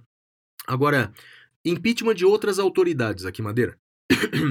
Quanto aos ministros de Estado, eles também podem ser condenados no impeachment, no crime de responsabilidade. É, em regra, quem julga os ministros de Estado, tanto no crime comum quanto no crime de responsabilidade, é o STF, mas quando o ministro de Estado pratica um crime de responsabilidade junto com o presidente, serão ambos julgados no Senado Federal. Agora eu queria destacar duas autoridades aqui, Madeira, que também podem ser condenadas em impeachment o ministro do STF e o Procurador-Geral da República. Esses dois também podem ser condenados por crime de responsabilidade. Então, ministro do Supremo e Procurador-Geral da República podem também ser condenados num processo de impeachment. A denúncia contra eles pode ser feita por qualquer cidadão, então qualquer cidadão pode fazer essa denúncia, e só que a diferença é que quem recebe ou não essa denúncia é o presidente do Senado. Então é o presidente do Senado que recebe ou não recebe a denúncia contra ministros do Supremo e contra o PGR, e quem julga tanto o ministro do Supremo como o PGR nos crimes de responsabilidade é o Senado Federal. Por exemplo, só para dar um exemplo, são crimes de responsabilidade dos ministros do Supremo. Isso está lá na Lei 1079 de 50. Vou dar dois exemplos. Julgar uma determinada causa quando evidentemente se é suspeito. Então, julgar uma causa mesmo havendo suspeição. E outro crime de responsabilidade é ferir o decoro do cargo. Ferir o decoro do cargo. É, eu, Madeira, num, num passado já fiz, você sabe disso, já fiz até uma postagem quando um ministro do Supremo, esse episódio aconteceu faz uns quatro anos talvez, quando um ministro do Supremo estava sendo entrevistado, uh, uma repórter perguntou para ele, na verdade ele estava sendo entrevistado em Portugal, é que ele estava fazendo um evento, uh, uma palestra em Portugal. E a repórter perguntou assim para ele: Ô ministro, quem pagou sua passagem para Portugal? Uma pergunta nada nada estranha, não é? é? Mas a reação do ministro Madeira foi um negócio é, absurda. É, se a gente pesquisar na internet, a gente vai encontrar a resposta. Perdão, querido ouvinte é, do podcast, sobretudo se você é menor de 18 anos, não é? Mas ele mandou a repórter é, enfiar a pergunta numa determinada parte do seu corpo. Na Enfia boca? essa pergunta. Não, não era na boca, Madeira. Na mandou orelha? A, a repórter. não, Madeira, chega. Então mandou a repórter. Veja, eu escrevi na época, isso fere o decoro. Isso fere o decoro, isso em tese é caso de impeachment. É óbvio que alguns dirão que abaixo da linha do Equador não existe mais decoro. E depois do, do Golden Shower, o conceito de decoro foi bastante relativizado no Brasil. Né? Mas o fato é que é, é, é possível impeachment de ministro do Supremo, é possível impeachment de procurador-geral da República. Por fim, Madeira, para terminar o tema, também é possível impeachment de governador e prefeito. Quem pode fazer a denúncia por crime de responsabilidade é sempre o cidadão. Quem julga o crime de responsabilidade do prefeito é a Câmara de Vereadores do município. E quem julga o impeachment de governador dependerá da Constituição Estadual. E se essa Constituição Estadual permanecer em silêncio, diz a lei Madeira que quem vai julgar o impeachment de governador é um tribunal misto, composto por metade de desembargadores do Estado e metade de deputados estaduais. Foi o que aconteceu em 2020, no ano passado, com o governador de Santa Catarina. Ele foi julgado num processo de impeachment por esse tribunal misto de desembargadores e deputados e ele foi absolvido.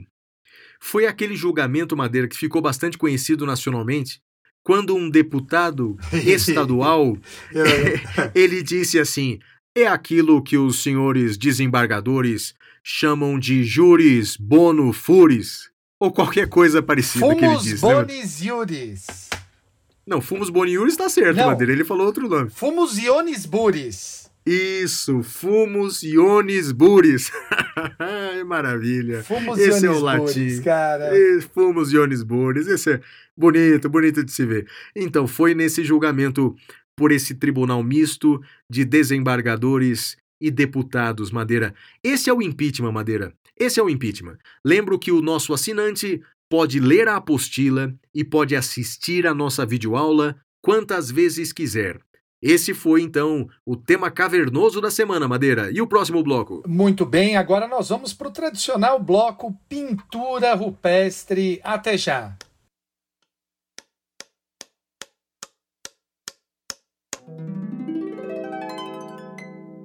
Pintura rupestre.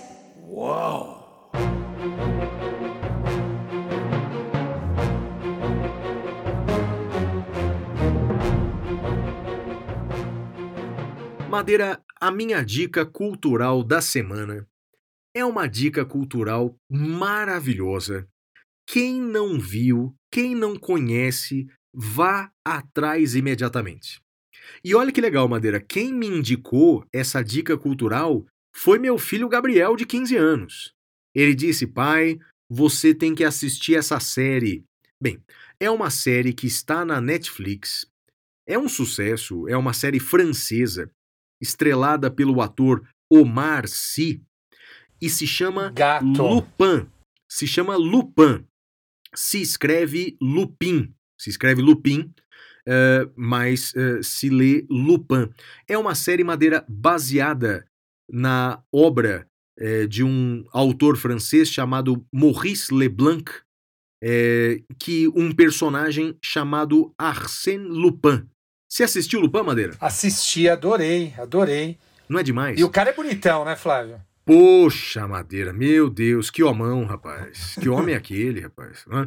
E aí, sabe o que é legal, Madeira? Eu gostei tanto da série e eu fiquei curioso para ler algum livro do Maurice Leblanc, para conhecer a história do Arsène Lupin. E eu confesso, Madeira, a minha ignorância até aquele momento, eu nunca tinha ouvido falar desse personagem da literatura francesa. Eu nunca também tinha não, ouvido falar de Arsène Lupin. não. Não, né? Então, o que, que eu fiz, Madeira? Comprei é, é, o primeiro livro é, do Maurice Leblanc sobre o Arsène Lupin. Chama Arsène Lupin, Lupin, O Ladrão de Casacas. Madeira. O livro é extraordinário. Eu devorei o livro, Madeira. E já estou no segundo livro é, do Arsène Lupin. Só para você entender, olha que legal, Madeira. O Maurice Leblanc, ele era um autor francês. Eu fui, fui atrás da história, achei demais. Ele era um autor francês que escrevia lá os seus romances e outros temas, até que ele foi contratado por um jornal para escrever é, é, é, contos policiais. Meio que a contragosto, ele escreveu, escreveu ah, é, é, é, textos sobre um ladrão muito habilidoso chamado Arsène Lupin. Na, na Madeira, olha que legal, ele eh, tentou fazer uma antítese, um oposto criminoso do Sherlock Holmes. Então, na verdade, é um cara todo astuto, inteligente, só que em vez de ser um investigador como Sherlock Holmes, é um bandido, que é o Arsène Lupin. E olha que legal, Madeira. Em alguns dos episódios, o Maurice Leblanc colocou o Sherlock Holmes como personagem da história. E se acredita que ele foi processado pelo Conan Doyle? Hum, Ele foi processado pelo Conan Doyle, que, dizendo que ele não podia colocar o Sherlock Holmes na história. E olha o que o autor francês fez. Mudou o nome no detetive. Virou Sherlock Holmes. boa. Então você vai, você vai encontrar vários textos. Olha, eu recomendo muito. Eu já dei de presente para o meu filho esse livro, é, Arsène Lupin, O Ladrão de Casacas. Você encontra aí tanto na versão física quanto na versão virtual. Olha, ele escreveu, virou personagem da vida do autor, do Ma Maurice Leblanc.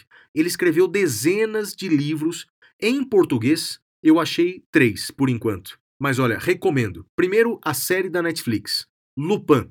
Segundo, a obra do francês Maurice Leblanc, que traz casos eh, do criminoso astuto francês Arsène Lupin.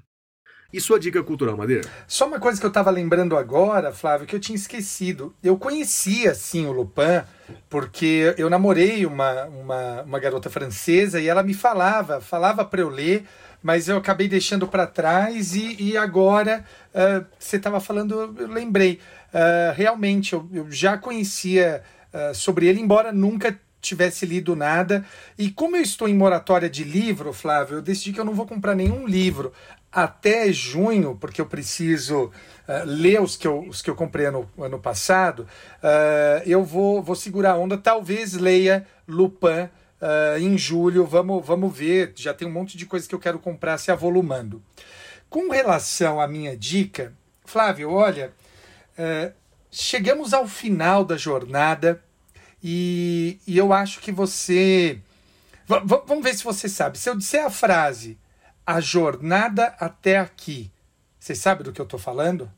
Não, não sei não, Madeira. Eu tenho certeza que alguns de nossos ouvintes, ou vários de nossos ouvintes, quando ouviram a, a expressão a jornada até aqui, começou a tocar ao fundo uma música uh, Carry, Carry On My Wayward Son. Lembra disso ou não? Também não, Madeira. Flávio, eu estou falando da série Supernatural. Supernatural dos irmãos Winchester, que caçam uh, demônios, caçam vampiros, fantasmas, chegou ao final e eu recomendo a última temporada, a temporada 15. São 15 anos nos acompanhando. Uh, eu fiquei firme e forte. Eu sei que tem dois adultos que ainda assistem isso, que é o professor Gustavo Junqueira e o professor Maurício Bunazar. São os dois adultos que uh, ouvem, ou melhor, que assistem Supernatural. Você assiste, Flávio?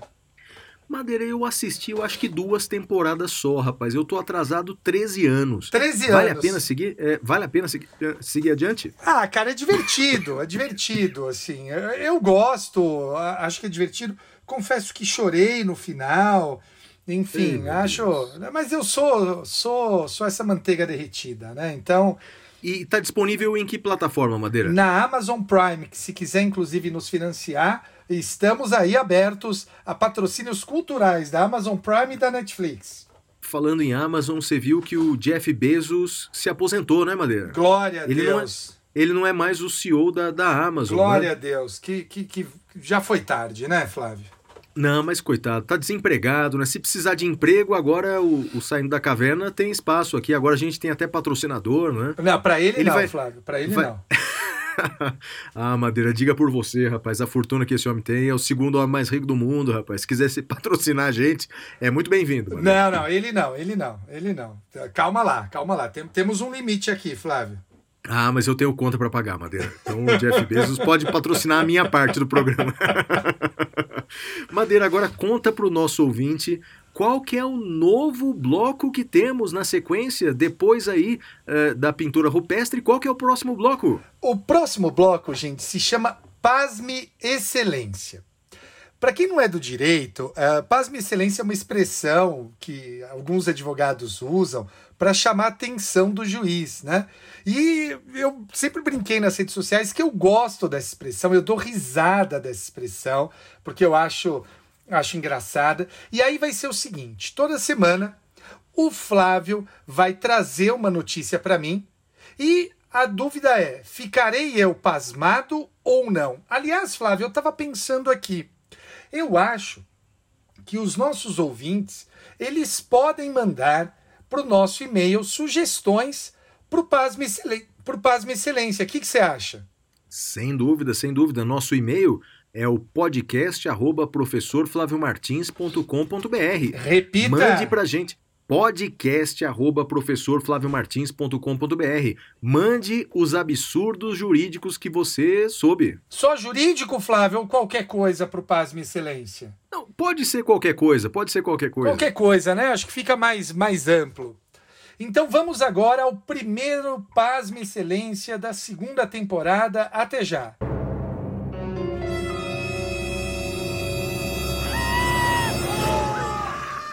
Pasme Excelência.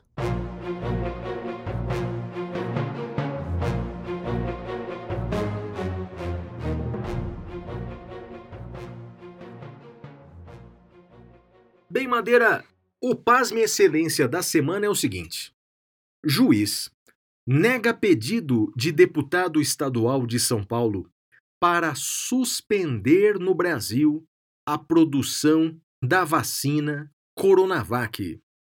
É, um deputado estadual de São Paulo então ajuizou uma ação popular para suspender a fabricação das vacinas.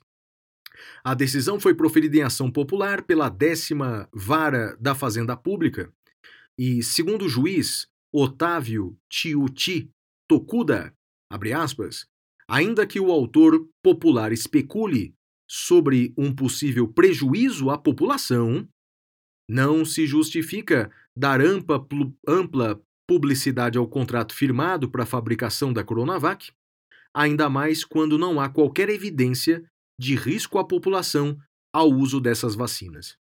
Então, Madeira, resumindo, um deputado estadual ajuizou uma ação popular para suspender a fabricação de vacinas contra a Covid-19 no Brasil. E aí, pasma ou não pasma, Madeira? Ah, pasmo, Flávio, pasmo. Eu, eu, eu fico chocado em como a ideologia cega as pessoas. E hoje no Brasil, quem mais tem ideologia é quem diz que não tem ideologia, né? Então eu fico absolutamente pasmado com isso, Flávio. Pasmei. então você pasmou, Madeira? Pasmei. então vamos agora para o último bloco do programa, o já conhecido prêmio Capitão Caverna. É hora do prêmio Capitão Caverna!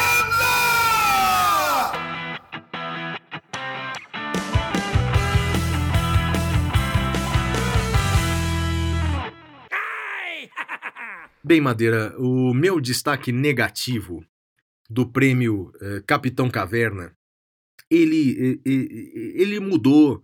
A cada semana tinha um destaque negativo diferente, sabe? A cada semana.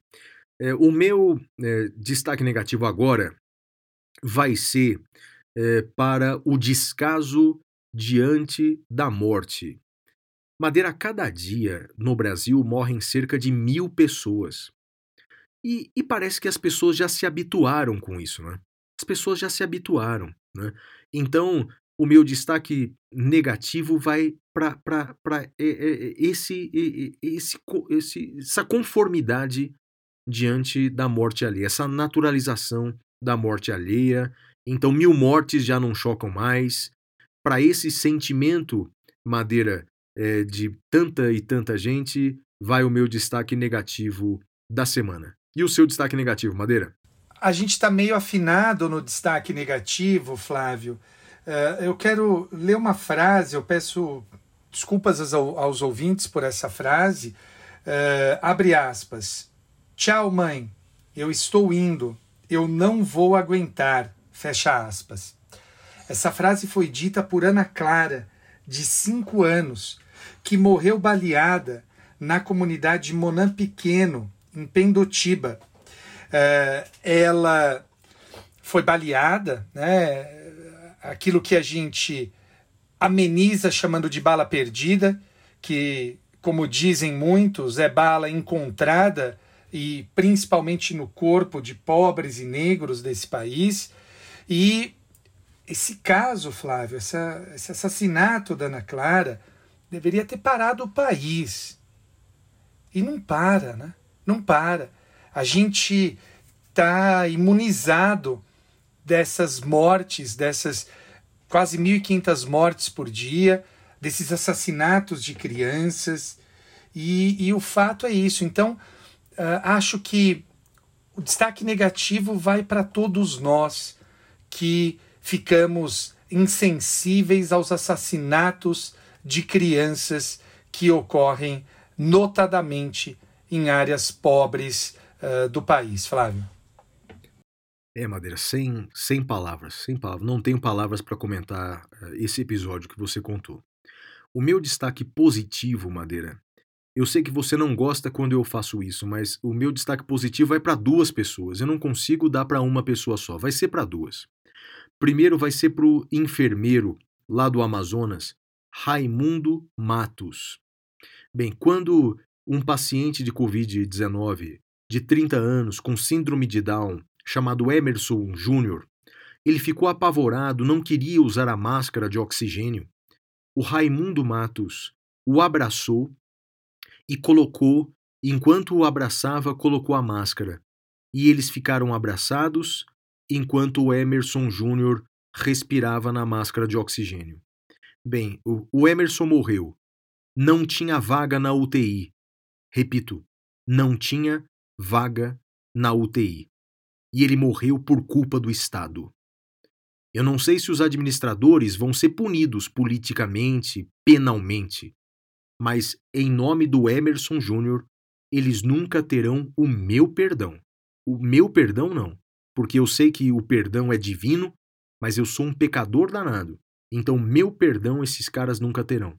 Mas o Raimundo Matos é um anjo, esse cara é um herói, esse cara é um anjo, esse cara é um mito que nós temos que nos espelhar. E além dele, Madeira, eu queria dar destaque positivo para o padre Júlio Lancelotti. Ah, sim. Porque, a, além de todos os dias estar aí nas ruas é, distribuindo alimento para os moradores em situação de desabrigo, em situação de rua, nessa semana, um episódio é, que nos trouxe perplexidade.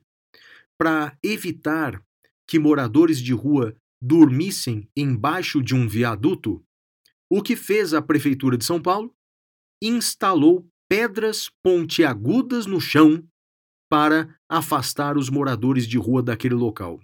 E o padre Júlio Lancelotti, não poderia se esperar diferente, com uma marreta derrubava aquela, aquelas pedras pontiagudas no chão. Esse fato gerou uma repercussão nacional a Prefeitura de São Paulo já tirou as pedras, disse que exonerou o responsável. Mas olha, vou te falar a verdade: o, que eu tenho de admiração pelo padre Júlio Lancelotti, eu tenho de desprezo por administradores que agem dessa forma. E para o padre Júlio Lancelotti, nossa homenagem. Lembro para o nosso ouvinte que não sabe, todas as assinaturas de janeiro desse podcast que ultrapassaram os 10 mil reais, inclusive, serão doadas para a obra do Padre Júlio Lancelotti.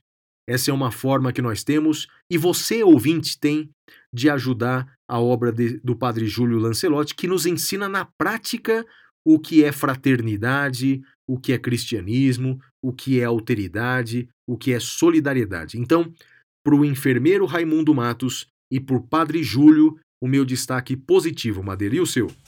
Flávio, uh, sobre o Padre Júlio, né, eu costumo dizer, depois dessa foto dele com a marreta, quem precisa de Thor e do Mjolnir, que é o martelo do Thor, quando a gente tem o Padre Júlio e a marreta dele.